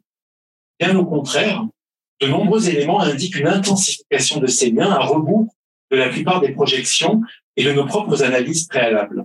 Ce calme de Tanguy présenté comme ambivalence, en fait, euh, par rapport à la position des, pays d'Asie centrale. En termes politiques, euh, les réunions officielles au plus haut niveau entre Vladimir Poutine et, ses interlocuteurs d'Asie centrale n'ont jamais été aussi fréquentes qu'en 2022. 2022 marque la première fois où Vladimir Poutine a visité toutes les républiques, les cinq. Il a fait le tour. Euh, il a également participé à plus d'une cinquantaine de réunions régionales ou bilatérales, en présentiel ou à distance, et sans même mentionner toutes les visites des membres du gouvernement et de la Douma. Euh, donc voilà, en termes politiques, en tout cas, euh, c'est plutôt une intensification des relations que, l'on peut observer. En termes économiques, les échanges commerciaux entre la Russie et les pays d'Asie centrale ont connu une augmentation rapide. Certes, il faut tenir compte du rattrapage par rapport à une année 2021 qui avait été affectée par les, restrictions liées à la pandémie. Mais si on compare les résultats euh, que l'on a souvent montré du doigt, hein, la Chine ou bien la Turquie, qui ont profité bien évidemment cette situation, on voit une augmentation de 12% ou voire 53% pour euh, pour la Turquie. Euh, ce qu'on peut noter, c'est surtout que euh, voilà, le Kazakhstan a augmenté également de 23%, l'Ouzbékistan de 60%, le Kyrgyzstan de 167% euh, ses exportations vers la Russie. Il, faut, il faut donc bien comprendre ici que si les gouvernements d'Asie centrale ont adhéré aux sanctions internationales, comme je l'ai mentionné, il ne s'agissait pas d'une marque de soutien à l'Occident une marque d'opposition à la Russie, mais plutôt euh, une nécessité pour sauver leurs économies. Euh, il faut dire que le gouvernement américain a classé quatre des cinq républiques d'Asie centrale, celles qui sont ici en tout cas, parmi les 18 pays de transit dits à risque pour le euh, contournement euh, des sanctions qui s'imposeraient euh, à la Russie et au Bélarus. Euh, et donc, les pays d'Asie centrale risquaient de subir le même isolement que la Russie. Euh, une entreprise ouzbek fut d'ailleurs sanctionnée dès le mois de juin pour avoir exporté des composants électroniques à une société d'armement russe. L'application des, sanctions sur les produits interdits n'a pourtant pas empêché les pays d'Asie centrale de faire transiter par leur territoire toutes sortes de biens en provenance ou à destination de la Russie et du Bélarus, à l'instar des importations de bois par euh, l'Union européenne en provenance d'Asie centrale. Si vous avez un peu l'image de l'Asie centrale, c'est pas quand même des forêts euh, reluisantes. Donc, euh, on voit plutôt des paysages qui ressemblent à l'Afghanistan. Euh, on voit dans ce graphique que les exportations de bois, en fait, elles étaient inexistantes avant la guerre. Et elles vont exploser. ça reste des chiffres faibles, mais en tout cas, ça, montre qu'il y a eu clairement une utilisation des territoires pour euh, la Russie et il passe par ces pays. Euh, un sondage d'opinion qui a été réalisé en, mai 2022 par l'Institut indépendant euh, Central Asia Barometer, et basé au Kazakhstan, montre que plus de 60% des personnes interrogées au Kazakhstan et au Kyrgyzstan continuent de penser que l'intégration économique avec la Russie est profitable à leur pays, et ce, malgré les sanctions économiques et la sidération de la guerre à cette époque. On était au mois de mai. Euh, rappelons aussi que des manifestations pacifistes avaient été organisées au printemps, précisément dans euh, ces deux États. Euh, et donc, voilà, c'est intéressant de voir que l'opinion publique reste quand même toujours euh, très attachée aux dynamiques qui lient ces deux pays à la Russie. Un dernier critère symptomatique des liens entre la Russie et l'Asie centrale, c'est la reprise des flux migratoires vers la Russie. Ils atteignent en 2022, c'est la ligne que je mentionne en, en rouge, hein, des niveaux équivalents aux meilleures années pré-Covid. Avec près d'un million et demi d'entrées sur le territoire russe au troisième trimestre 2022, les migrants centra-asiatiques constituent à nouveau une force de travail massive en Russie. Avec 35 millions d'habitants, l'Ouzbékistan reste le premier pourvoyeur euh, de migrants, estimé à être 3 millions à peu près euh, en Russie. Euh, mais proportionnellement, c'est le Tadjikistan qui tire le meilleur profit de cette évolution. En 2022, près du tiers de la richesse du pays provient des transferts de fonds des migrants, qui à plus de 80% travaillent en Russie. C'est ce qu'on voit ici, hein, 32,1% en rouge du PIB du Tadjikistan vient des transferts de fonds, donc ça le place en première position. Cette figure voilà la dernière figure que je montre sur, euh, sur cette évolution, euh, montre la progression du pourcentage du PIB entre novembre 2021 et novembre 2022. On voit que le Tadjikistan reprend la première place. Il avait cédé au Kyrgyzstan et ce, euh, depuis que ce dernier avait rejoint l'Union économique eurasiatique en 2015 et pouvait ainsi jouir de, de facilités administratives pour l'accès de ses citoyens au marché du travail russe. Pour les Tadjiks, une voie de contournement de ces barrières administratives est en fait l'accès à la citoyenneté. Euh, depuis 2016, près d'un million, près d'un demi-million de Tadjiks euh, ont été naturalisés et ils constituent de loin le premier groupe d'Asie centrale à disposer de la citoyenneté russe. Plusieurs facteurs expliquent cette tendance euh, exponentielle. À la différence du Kazakhstan et, et du Kyrgyzstan, le Tadjikistan ne fait pas partie de l'Union économique eurasiatique et les travailleurs migrants doivent notamment s'acquitter du paiement d'une licence de travail qu'on appelle la patente, euh, qui pèse jusqu'à 20% de leurs revenus. Et elle a fortement augmenté euh, avec l'inflation en 2022. Deuxième élément qui explique cette part euh, disproportionnée des Tadjiks, c'est que la citoyenneté russe peut leur donner également la perspective de recevoir une pension de retraite russe. Cela n'est pas anodin quand on compare les niveaux de retraite entre les deux pays. L'écart est de 1 à 13 avec au Tadjikistan une moyenne de 14 dollars par mois de pension. Une dernière explication, et non des moindres, euh, c'est l'existence depuis 1995 d'un accord de double citoyenneté entre la Russie et le Tadjikistan. Il s'agit là d'un cas unique en Asie centrale, mais également dans tout l'espace post-soviétique, qui permet donc aux Tadjiks de ne pas perdre le lien, aussi symbolique soit-il, avec leur pays d'origine, en adoptant euh, la, citoyenneté russe. Donc, si la reprise des flux migratoires peut paraître rassurante pour la stabilité économique de l'Asie centrale, les risques pour les migrants d'être enrôlés dans la guerre sont pourtant réels et ont été très bien documentés par les associations de défense des droits des migrants notamment. Dès le 24 février, face aux premières pertes d'emploi et aux projections très alarmantes, les migrants étaient susceptibles de s'orienter vers les métiers lucratifs de l'armée. Une loi russe de 2003 sur les services militaires contractuels permettait à l'armée russe d'incorporer des citoyens étrangers sur des fonctions d'appui, notamment à la manutention des équipements ou la conduite des engins, et depuis 2015 même dans les opérations de combat. Des centaines de migrants ont franchi le pas immédiatement, attirés soit par le niveau élevé de salaire ou la promesse d'une procédure accélérée de naturalisation au bout de trois mois de service, soit sous la menace d'une privation de citoyenneté russe pour les migrants naturalisés ou d'une expulsion du territoire pour les autres outre le prix réel qu'ils payent sur le front, ils s'exposent en réalité à des représailles dans leur pays d'origine, où l'enrôlement dans une armée étrangère est considéré comme un acte de, mercenariat, passible de 5 à 12 ans de prison dans le code pénal ouzbek et jusqu'à 20 ans au Tadjikistan. À l'automne, enfin, la campagne de mobilisation en Russie a eu de nouveaux effets sur les migrants. Une loi votée à la hâte par la Douma a formalisé cette simplification de l'obtention de la citoyenneté qui était jusqu'ici promise n'est pas vraiment écrite dans la loi. Désormais, elle l'est. Et elle s'appliquera aux étrangers s'engageant pour un contrat minimal d'un an dans les forces armées russes, les autres forces ou les formations militaires. Je reprends euh, la formule de, la loi qui laisse très largement finalement euh, cette option. Euh, je mentionne pour finir cette présentation de, l'aspect voilà, migratoire que les recrutements plus récents de la milice Wagner, dont on a beaucoup parlé dans les prisons russes, a également concerné les migrants centra-asiatiques. On estime qu'il y a environ 10 000 citoyens du Tadjikistan et 3 000 du Kyrgyzstan emprisonnés en Russie, la plupart condamnés pour trafic de drogue. Certains ont pu être attirés par la promesse d'une libération anticipée en échange d'un contrat de six mois sur le front, mais beaucoup semblent en réalité avoir été contraints de s'engager. Au cours des dernières semaines, euh, les corps de sept Tadjiks, dont les familles n'avaient plus de nouvelles, ont été rapatriés et les familles indiquaient qu'en fait, voilà, les informations qu'elles avaient n'étaient justement pas un engagement de leur, de leur enfant. Euh, et parmi, bien sûr, ces sept, au-delà de ces sept Tadjiks, il y a bien sûr tous ceux qu'on ne rapatrie pas, puisque bien évidemment, ils se trouvent euh, sur le terrain avec aucun, aucun moyen de, de les rapatrier. Pour achever mon tableau, je voudrais dire que malgré les conséquences humanitaires de la guerre en Ukraine et les risques directs encourus par les migrants, comme je l'ai montré, étonnamment, la population en Asie centrale conserve une perception positive vis-à-vis de la Russie.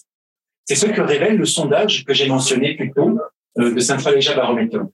Je montre encore quelques diapositives pour que vous puissiez voir justement euh, de quoi il en relève. En mai 2022, donc, alors que la Russie occupait près du quart de l'Ukraine, et que Mariupol était sous les bombes, 86, 86% des personnes interrogées au Kyrgyzstan, 76% en Ouzbékistan et 55% au Kazakhstan gardaient une opinion favorable de la Russie. Plus surprenant encore, quand on pose la question selon vous qui est responsable de la situation en Ukraine, seulement 14% des répondants du Kyrgyzstan, 28% au Kazakhstan considèrent que la Russie est responsable de la guerre. 49%, 29 au Kazakhstan, renvoie la responsabilité de la guerre à l'Ukraine et ou aux États-Unis.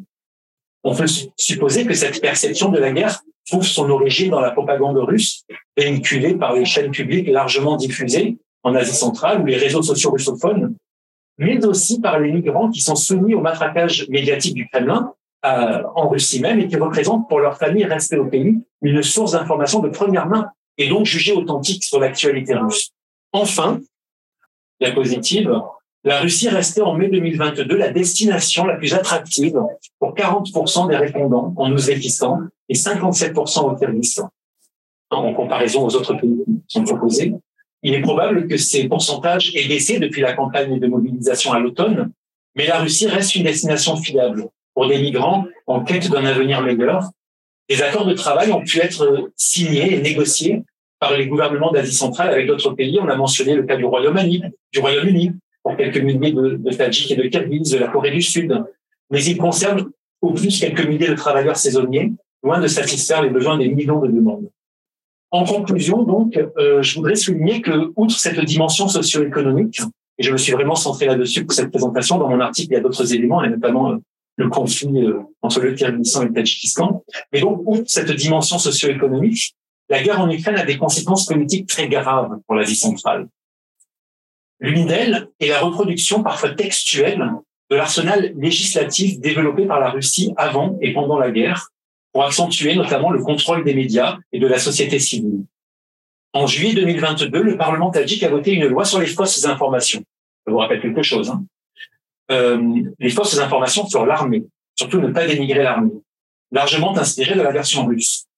Le gouvernement kirghize est en train d'élaborer en ce moment deux projets de loi, l'un sur les médias l'autre sur les organisations non gouvernementales et non lucratives, qui introduisent tous les deux le statut d'agent de l'étranger, sur le modèle de la législation russe de 2020. Plus encore, la coopération dans le domaine policier et judiciaire n'a jamais été aussi active entre la Russie et l'Asie centrale à l'encontre des militants, journalistes, opposants ou défenseurs des droits de l'homme qui avaient trouvé refuge en Russie ces dernières années. En 2022, des dizaines d'opposants, Pamiri, euh, et de militants kirghizes résidant en toute légalité en Russie ont été arrêtés sans mandat et déportés vers leur pays d'origine. Au Kyrgyzstan, ils sont détenus et font l'objet de poursuites judiciaires. Au Tadjikistan, ils encourent au mieux des peines de prison. Au pire, la torture et la disparition. La diffusion en Asie centrale du cadre normatif illibéral russe n'est pas nouvelle, mais la guerre en Ukraine semble en tout cas avoir libéré les dirigeants centra-asiatiques de toute retenue dans leur application. Je vous remercie. Merci, merci beaucoup. C'est très intéressant, très intéressant euh, complément au tableau que Anne avait présenté au début avec cette fragmentation politique à la périphérie euh, de la Russie, et dont la faiblesse tient euh, à la guerre dans les, les élites de pouvoir. Mais on voit que dans l'opinion publique, c'est pas tout à fait la même chose et qu'il y a aussi des, facteurs économiques qui peuvent peut-être à C'est un sujet très, intéressant. Nous sommes tout à presque dans les temps et donc nous avons, euh, je sais pas, au moins 20 minutes pour, euh, pour la discussion. Vous pouvez poser des questions. Hein. Nous avons donc jusqu'à ce soir, nous avons exactement 20 minutes.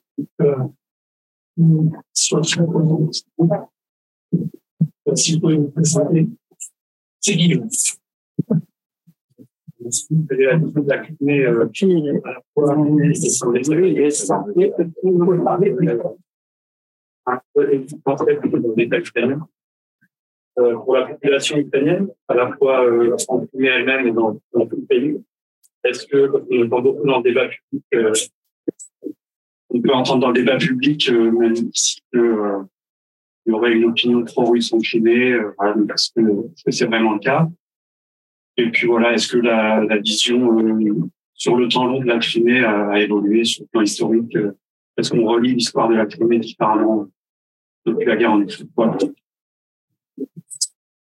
Euh, On va peut-être prendre deux trois questions. Oui, monsieur. Une question sur les petits-enfants ou arrière-petits-enfants des Russes blancs. Dire que ce milieu les Russes blondes étaient lui-même très partagés pour les pour Poutine et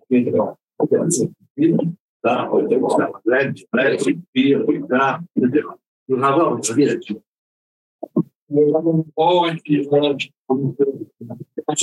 Euh, c'est pour euh, est-ce qu'on a étudié la façon dont l'opinion publique des républiques autoproclamées s'est scindée entre pro-russes et pro-ukrainiens? Est-ce que c'est les riches et les pauvres? Est-ce que c'est l'origine ethnique ou l'origine géographique des, parents? Est-ce que les journalistes ou les universitaires se sont penchés sur cette question? Question. Peut-être que vous voulez commencer avec la dernière. Oui, j'ai pour virus blanc. Non, peut-être peut-être pas. Peut-être on va commencer par les par les par les autres.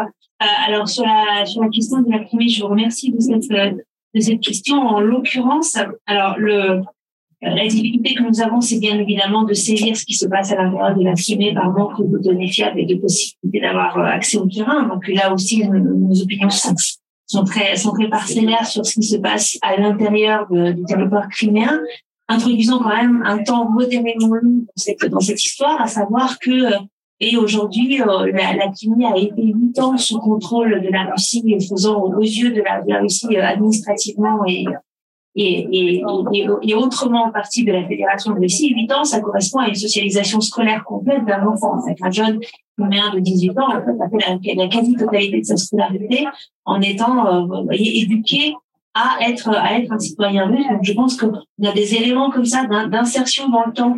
Je, donne l'exemple de, des enfants, mais on, peut, on peut donner également l'exemple des entreprises qui se sont imprimées, hein, qui se sont insérées dans des circuits à la fois administratifs et corruptifs de, de l'État russe. On peut parler de, des prises de poste, hein, des, je dirais des rentes euh, qu'ont obtenu tel ou tel acteur politique en Crimée. Donc je pense que tout ça ça compte. Euh, alors, en revanche, ce qui est du côté, je dirais, ukrainien, effectivement, au, début de la guerre, le discours de euh, quand, le, président Zelensky prend la parole pour demander les objectifs, pour, afficher les objectifs qui sont ceux de, de, la, de, de, sa victoire, la victoire euh, et le retour aux frontières du 23, du 23 février 2022, et non pas de, du, de début mars, du début mars 2013. Donc, euh, je dirais que cette, cette, cette, addition de la, de la Crimée aux objectifs de, de guerre est, est, relativement récente et va certainement, voilà, c'est, elle est,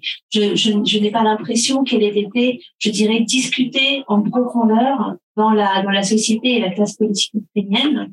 Hein, dans la, voilà, c'est, c'est affiché à un moment, ça a affiché à un moment où militairement l'Ukraine, l'Ukraine est le dessus, mais bien évidemment, ça va être un point qui va susciter une série de, débats dans la mesure où il y a une double vision de l'Ukraine. Il y a la vision de l'Ukraine qui, a, est à libérer, mais également la vision de l'Ukraine peuplée de traîtres. Et la même, la même question pourra se, se poser euh, certainement pour, le, pour, pour les républiques autoproclamées. Alors justement, on en vient aux républiques autoproclamées. Il y a eu des enquêtes qui ont pu être menées entre 2014 et, 2000, et 2022 sur le, le, voilà à la fois sur la, le mécanisme par lequel les mouvements sécessionnistes sont implantés par le rôle des, des, locaux et par le rôle par le rôle de la Russie. Donc là on a des interprétations complémentaires et, et divergentes. Alors la question en revanche du profil de ceux qui ont soutenu les mouvements séparatistes ou n'ont pas soutenu les, les, mouvements séparatistes ça peut être un petit peu abordé je dirais d'une manière générale euh, comment dire, ça a été, ça a été surtout, on a, on a, on a, on a des éléments sur le sur le profil social de ceux qui, partent vers vers l'Ukraine continentale, hein, vers l'Ukraine de, de, de, de, Kiev.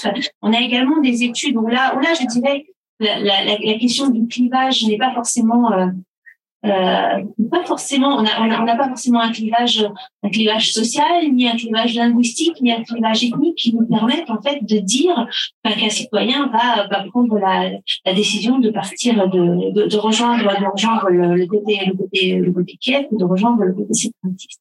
On a eu également des enquêtes conduites auprès des combattants, des combattants à la fois des, donc des républiques dans les premières années du conflit, du conflit armé dans le Donbass, du côté des républiques autoproclamées et du côté des euh, et du côté du côté des, des, forces armées ukrainiennes, bataillons volontaires ou pas, pour constater en fait une très grande similarité de profil social entre les combattants des deux côtés de la ligne de front je dirais, euh, avec euh, avec une, une, une, seule nuance près. La nuance près, c'est que la donc la, la similarité de profil social, à savoir un profil social relativement représentatif à ce moment-là, donc dans les premières années du conflit armé, de euh, de la société dans son ensemble. C'est-à-dire que toutes toutes les couches sociales étaient représentées, tous les couches d'âge étaient représentés, toutes les voilà. Et il n'y avait pas, il n'y avait pas de, de, de grosses différences. Les, les, les, combattants des républiques séparatistes semblaient un petit peu plus fragiles socialement, dans une situation voilà, de, de, de plus grande précarité, mais je dirais que c'était euh, c'était à la marge. Hein. Ce qui nous ce qui ce qui ce qui nous permet de nous de nous dire que le clivage n'a pas été un clivage social préexistant qui se serait exprimé dans le séparatisme, mais un clivage un clivage politique. Mais il y aurait des collègues chercheurs qui vont vous dire le contraire et qui vont vous dire qu'en fait le je dirais le profil économique et le type de relation le type de le, le type d'emploi occupé par les personnes et le type de relation que leur région ou leur ville ou leur entreprise de référence avait avec la Russie ont été déterminants pour le soutien ou non au séparatisme. Donc pour l'instant, il y a encore débat sur la question. Vous voyez, on n'a pas, on n'a pas, on n'a pas pu trancher, mais je dirais il n'y a pas d'élément clair depuis, depuis cette remise en avant. Alors, je, moi, je sais pas si, moi, j'ai pas énormément d'éléments n'ayant pas travaillé sur la, sur la, sur la question. Euh, le seul élément que l'on pourrait mettre en avant, c'est peut-être que la, la Russie a cherché à mobiliser ses diasporas à l'étranger, y compris des diasporas, je dirais, d'origine relativement lointaine, hein, avec euh, la définition du compatriote qui était un compatriote qui pouvait remonter, vous voyez, à plusieurs générations, à, à, condition d'avoir eu euh, des racines euh, quelque part dans l'Empire russe euh, à, un moment donné, avec une création donc en amont de en amont de la guerre de conseils de compatriotes censés représenter ces diasporas, mais surtout en fait les rendre loyales à, à, l'État russe. Et, et je pense que voilà après si vous voulez, le, il, il, il, ne me semble pas qu'au niveau institutionnel, ces conseils de diaspora euh, eu énormément de euh, une, grande capacité à, agir dans leur dans leur société d'accueil. Mais je vous avoue que là, si un spécialiste du sujet, euh, je, ne me sens pas forcément compétente pour répondre. Je veux, je veux simplement indiquer que Zelensky, dans son interview au a quatre un jour, parle de ça. Oui, euh, euh je, je, répète, Zelensky, le président Zelensky, dans son interview au Figaro il y a parle justement de ça en s'étonnant. Comment se fait-il que des gens ou des petits fils de, gens qui ont subi l'oppression communiste, toutes les, affreuses choses, sont quand même encore pour Poutine, certains. Donc, c'était, il était le premier à, à être surpris de ça. Merci. Alors, juste pour rajouter un mot là-dessus, je crois qu'il faut replacer la question euh, dans, dans celle de, la vision que les Français, en règle générale, ont de la Russie. Et, et cette vision de la Russie ne fait pas l'unanimité, même aujourd'hui. Je veux dire, il y a généralement une condamnation de, l'agresseur. Bon, il n'y a pas de discussion possible sur qui est l'agresseur. Mais au-delà de, de ça, on a beaucoup de débats que vous retrouvez euh, dans la presse euh, de diverses tendances euh, sur euh, le rôle des Occidentaux. Est-ce que les Occidentaux sont responsables ben, Voilà la, la, bonne personne qui nous, peut nous en parler puisque Gilles Andréani a écrit un article sur la question. Bref, il y a toutes sortes de débats au sein de, de la France sur cette question et avec une russophilie qui est très présente encore maintenant en Russie qui a un certain nombre de conséquences. Alors, d'autre part, euh, dans le milieu des, des, Russes blancs, que ce soit les enfants ou les petits-enfants ou autres, euh, un certain nombre d'entre eux sont probablement très influencés par euh, euh, le, le, discours que la Russie tient depuis très longtemps, notamment en lien avec l'historiographie.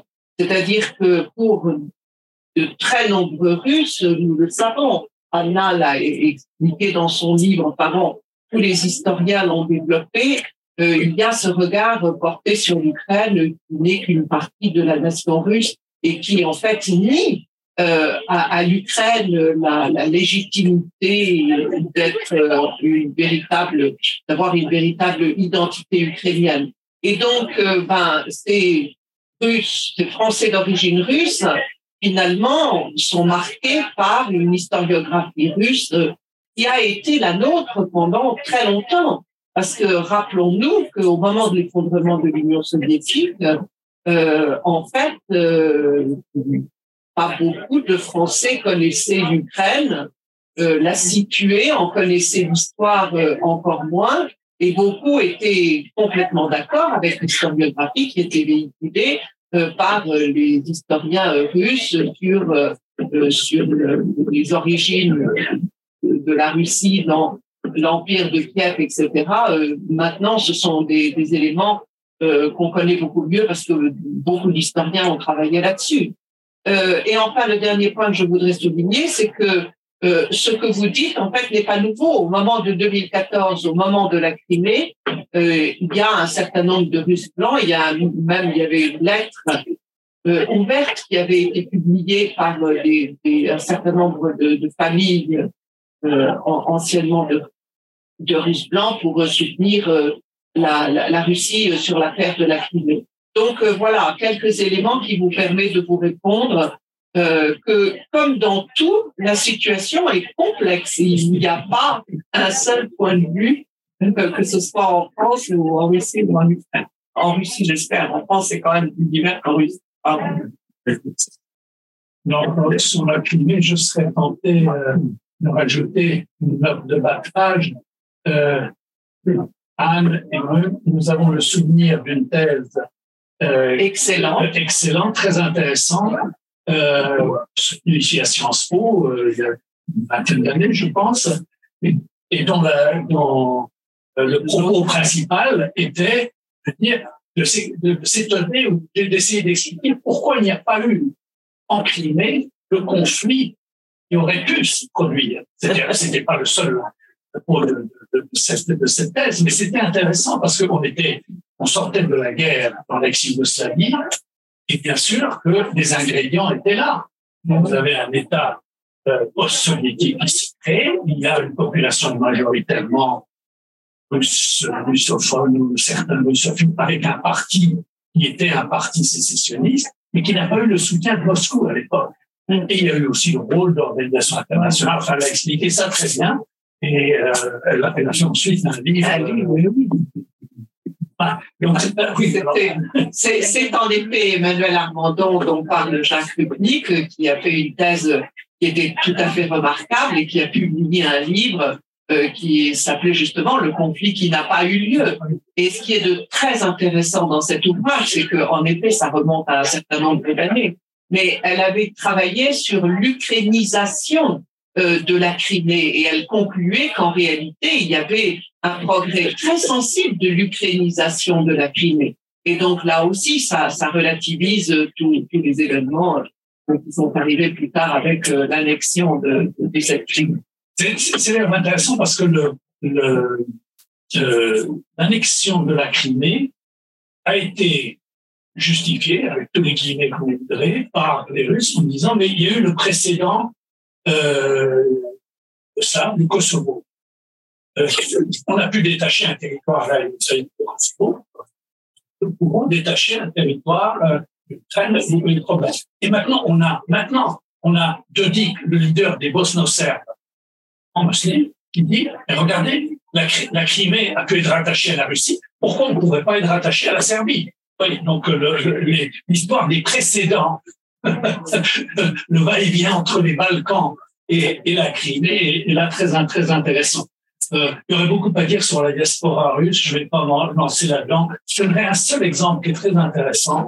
Et ça, c'est pas la diaspora des Russes blancs. C'est des Russes qui sont arrivés euh, depuis les années 70, entre autres un soviétologue très éminent, euh, Dimitri Saïs, et euh, euh, qui, a, qui a créé une, est politiquement à la droite, qui vit aux États-Unis, qui est qui, a une revue euh, International Interest. Bon, euh, mais maintenant, il intervient directement la télévision russe c'est la folie, la, la, politique américaine, le pont, etc. Il manque 30 premières pour mettre un terme à cela, etc., etc. Donc, il y a aussi ceux qui, pendant longtemps, ont fait une carrière comme soviétologue, expert de l'Union soviétique, du communisme, etc., et qui, dans le moment de la guerre, se réveillent soudain et ça, c'est. L'empire russe, l'Union soviétique, c'est l'empire russe. Euh, on est, on n'est pas près de la chose. Euh, parenthèse refermée et possibilité pour poser d'autres questions. Alors, il y a, parce que reconnaître, et puis ensuite, votre voisin. Euh. Anaïs Marin, euh, chercheur associé à Chopin France. J'aurais une question pour euh, Olga Belova et, et Florent Parmentier. Euh, concernant leur, quelle est selon vous la probabilité d'une extension géographique du conflit à vos pays de spécialisation. Sachant que Lavrov a indiqué il y a quelques semaines que avis, la prochaine Ukraine sera en d'avenir et que le ministère français des Affaires étrangères hier a recommandé à ses ressortissants de quitter le Bélarus euh, en raison de la situation sécuritaire.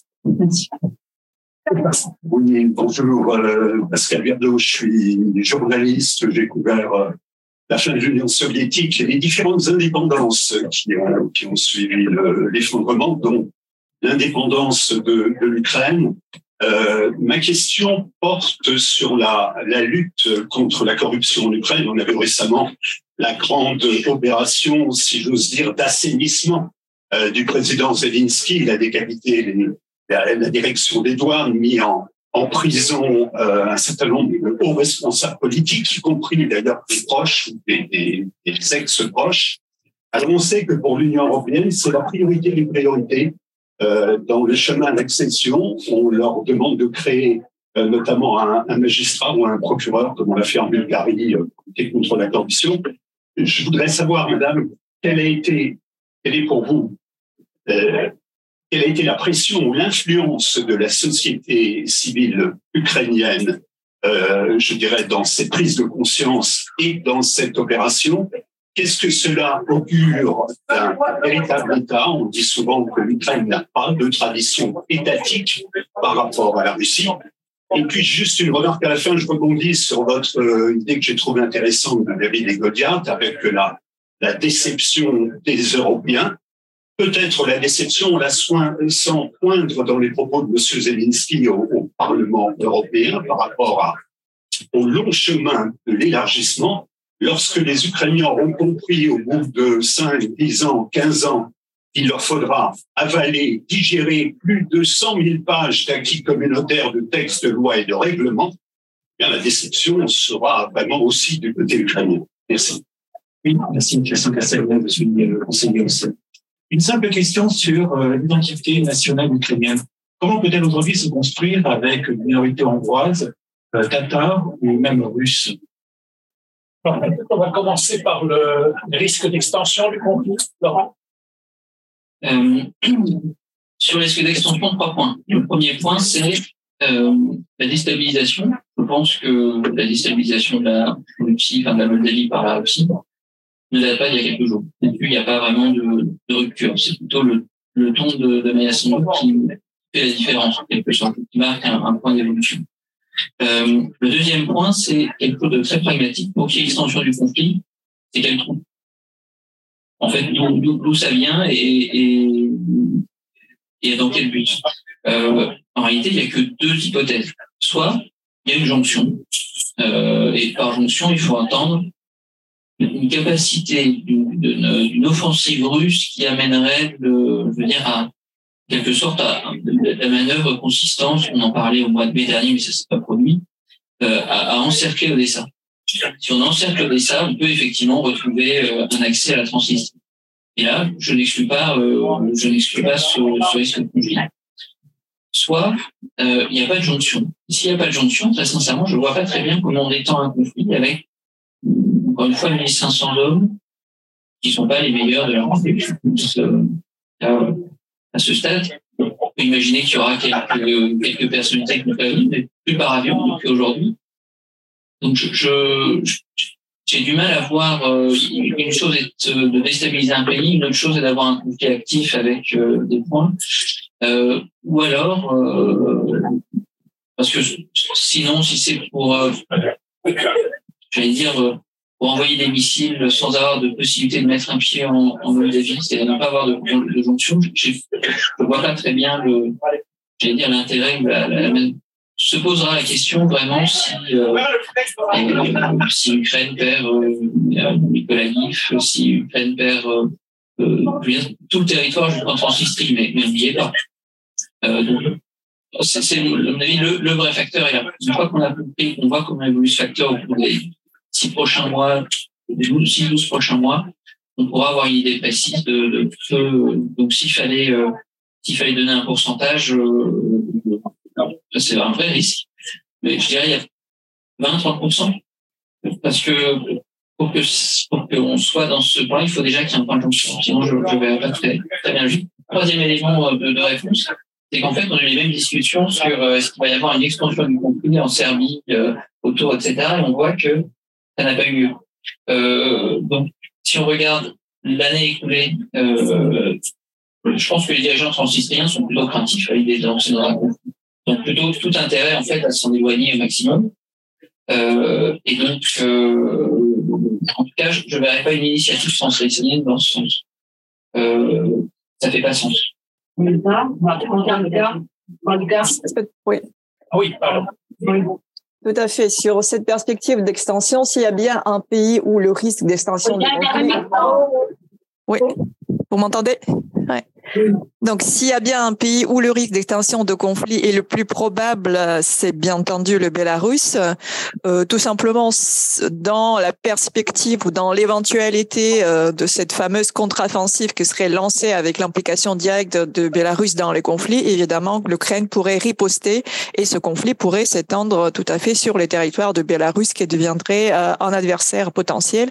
Après, cela reste une option, une possibilité, bien qu'en parallèle, euh, il y a les informations qui ont fuité sur les négociations officieuses entre Zelensky et Loukachenko par lesquelles euh, euh, ils essaieront de signer un pacte de non-agression, même si ça paraît peu probable. En revanche, ces informations n'ont pas été officiellement démenties ni par Loukachenko ni par Zelensky et ça sera certainement dans l'intérêt de l'Ukraine d'éviter une possibilité d'attaque directe à partir du territoire biélorusse qui, il faut rappeler, met quand même la capitale de Kiev à la portée directe donc des, des troupes russes. Euh, donc et euh, pour l'instant, les, les deux options euh, sont possibles et malheureusement, il est aujourd'hui très difficile de dire laquelle euh, se concrétisera. Euh, je commence peut-être par la, la, question sur, la, sur, les, la sur les minorités et l'identité nationale ukrainienne. Je dirais la réponse est relativement simple, c'est-à-dire que l'Ukraine a développé sur ces, euh, sur ces dernières décennies une conception civique de la nation et non pas une, conception ethnique. Elle se conçoit comme un État multinational et je dirais que la l'attitude des Tatars de Crimée, notamment au moment de l'annexion de la Crimée, qui ont rejoint la cause la cause de Kiev très massivement, hein, a, a consolidé cette vision de euh, voilà d'une appartenance ethnique qui n'a pas d'importance à partir du moment où on partage le projet politique de la nation ukrainienne. Je dirais que l'élément linguistique euh, n'est pas n'est pas lié à la question à la question ethnique, hein, notamment la question de la russophonie n'est pas liée à, l'appartenance à, un groupe ethnique.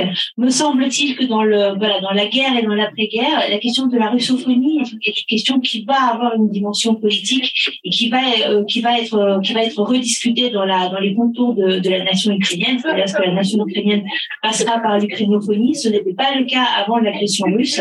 Ça peut le devenir en fait dans la dans la, dans la je dirais, la, Russie utilisant euh, la langue russe comme, arme de guerre, hein, elle est perçue comme un élément de la, comme un élément de l'agression aujourd'hui. Voilà. Mais a priori, vous voyez, il n'y a pas de difficulté en termes de, perception, euh, de perception de soi. sur la question de la lutte contre la corruption, je vous en, je vous en remercie. Alors effectivement, il y a une, euh, une pression de, de la société civile, une tolérance de, plus en, de plus en plus faible de, la société ukrainienne à la question de corruption, qui déjà de toute façon était là depuis euh, depuis un certain nombre d'années, qui a été amplifiée dans la situation post-Maïdan, donc post-2014, et qui est encore plus importante depuis le début de la guerre, dans la mesure où la corruption est désormais perçue non pas comme un fléau à éradiquer, mais comme une trahison comme une, voilà, une, une, un acte un acte de haute trahison. Donc je pense que le pouvoir sait également qu'il est attendu là-dessus. On a souvent une mésinterprétation de la nature de la soutien de la population ukrainienne au président euh, au président Zelensky hein. on, le on le voit comme un soutien je dirais euh, inconditionnel. En l'occurrence euh, il n'est pas il dans, dans cette dans, dans le discours qui est celui du soutien des Ukrainiens il y a effectivement l'idée que en temps de guerre et avec le rôle qu'il incarne à la fois comme comme euh, représentant du, peuple ukrainien, mais aussi comme, euh, comme négociateur, euh, comme, comme élément clé, comme atout pour, pour négocier le soutien international à la guerre. Il y a une, une allégeance à la personne, mais il y a toujours un mais dans cette allégeance en disant mais voilà, mais on sait très bien que par ailleurs on a des choses à lui reprocher et que le moment là où le, quand le moment viendra, ces, ces reproches seront faits et les questions de corruption en sont très clairement euh, euh, très clairement partie. Alors je pense que j'ai pas besoin de commenter sur les questions de l'Ukraine qui n'a pas de euh, qui n'a pas de tradition étatique, ça fait partie complètement du discours qui est celui de la de la de la Russie sur l'Ukraine et en l'occurrence toute une série d'éléments sur le terrain euh, depuis donc inscrits dans la longue durée nous montre euh, nous montre le contraire et ne serait-ce qu'en remontant je dirais à l'époque à l'époque soviétique dire que l'Ukraine n'a pas la souveraineté n'est pas suffisant pour dire que l'Ukraine n'a pas de tradition euh, tradition d'État hein, c'est je dirais que euh, ce, serait, ce serait une, une, une, information un petit peu, plus grande. Et pour votre dernière remarque, hein, est-ce qu'il n'y aura pas une très grande déception du côté de la société ukrainienne en réalisant les freins qu'il peut y avoir et la lenteur et les conditions qu'il peut y avoir dans, dans l'intégration euh, européenne, euh, effectivement, c'est, je pense que c'est une question à suivre dans la mesure où elle peut servir de fondement à un clivage politique à venir. cest que le clivage politique à venir dans l'Ukraine de demain, on, on on ne les connaît pas encore. Certainement que le clivage, euh, je dirais, pro-russe, pro-européen, favorable à la Russie, favorable à l'Union européenne, ne reviendra pas dans la politique, la, dans la politique des prochaines décennies en Ukraine. Celui-là a définitivement disparu. Mais en revanche, l'attitude vis-à-vis du partenaire européen et le rôle, le, voilà, l'attitude à adopter vis-à-vis de l'Union européenne peut être facteur d'un clivage à venir.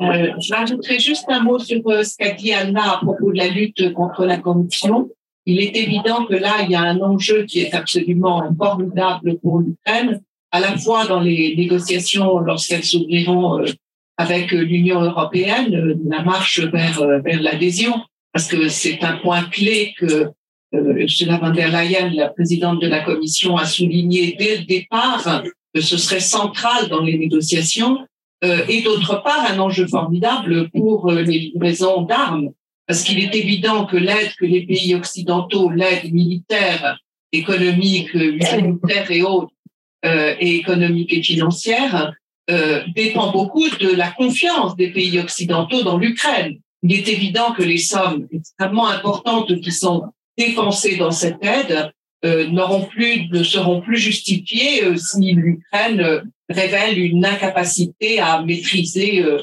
la, la, corruption. Donc là, il y a des enjeux qui sont extrêmement important et ne doutons pas que le président Zelensky euh, les prenne très à cœur. Euh, je ne vais pas faire de longues conclusions parce que nous avons déjà épuisé notre temps. Je, dirais juste bon, que c'est, c'est pas très ordinaire que la guerre recompose euh, les territoires et les identités. C'est ce que nous voyons là. J'avais fait tout à l'heure le parallèle avec les Balkans. On avait, on avait connu ce, ce, cette problématique-là dans les années 90. Là, on le voit dans l'espace euh, post-soviétique, la, carte de l'Europe est redessinée. Ça sera le sujet d'ailleurs de, euh, la séance suivante. Je voulais juste remercier tous les intervenants, y compris l'intervenante à distance, et vous de votre euh, questions. Nous avons jusqu'à 5 heures euh, une pause euh, nous aurons ensuite une seconde séance qui va nous parler de l'après-guerre déjà. Ça, c'est formidable. Euh, on va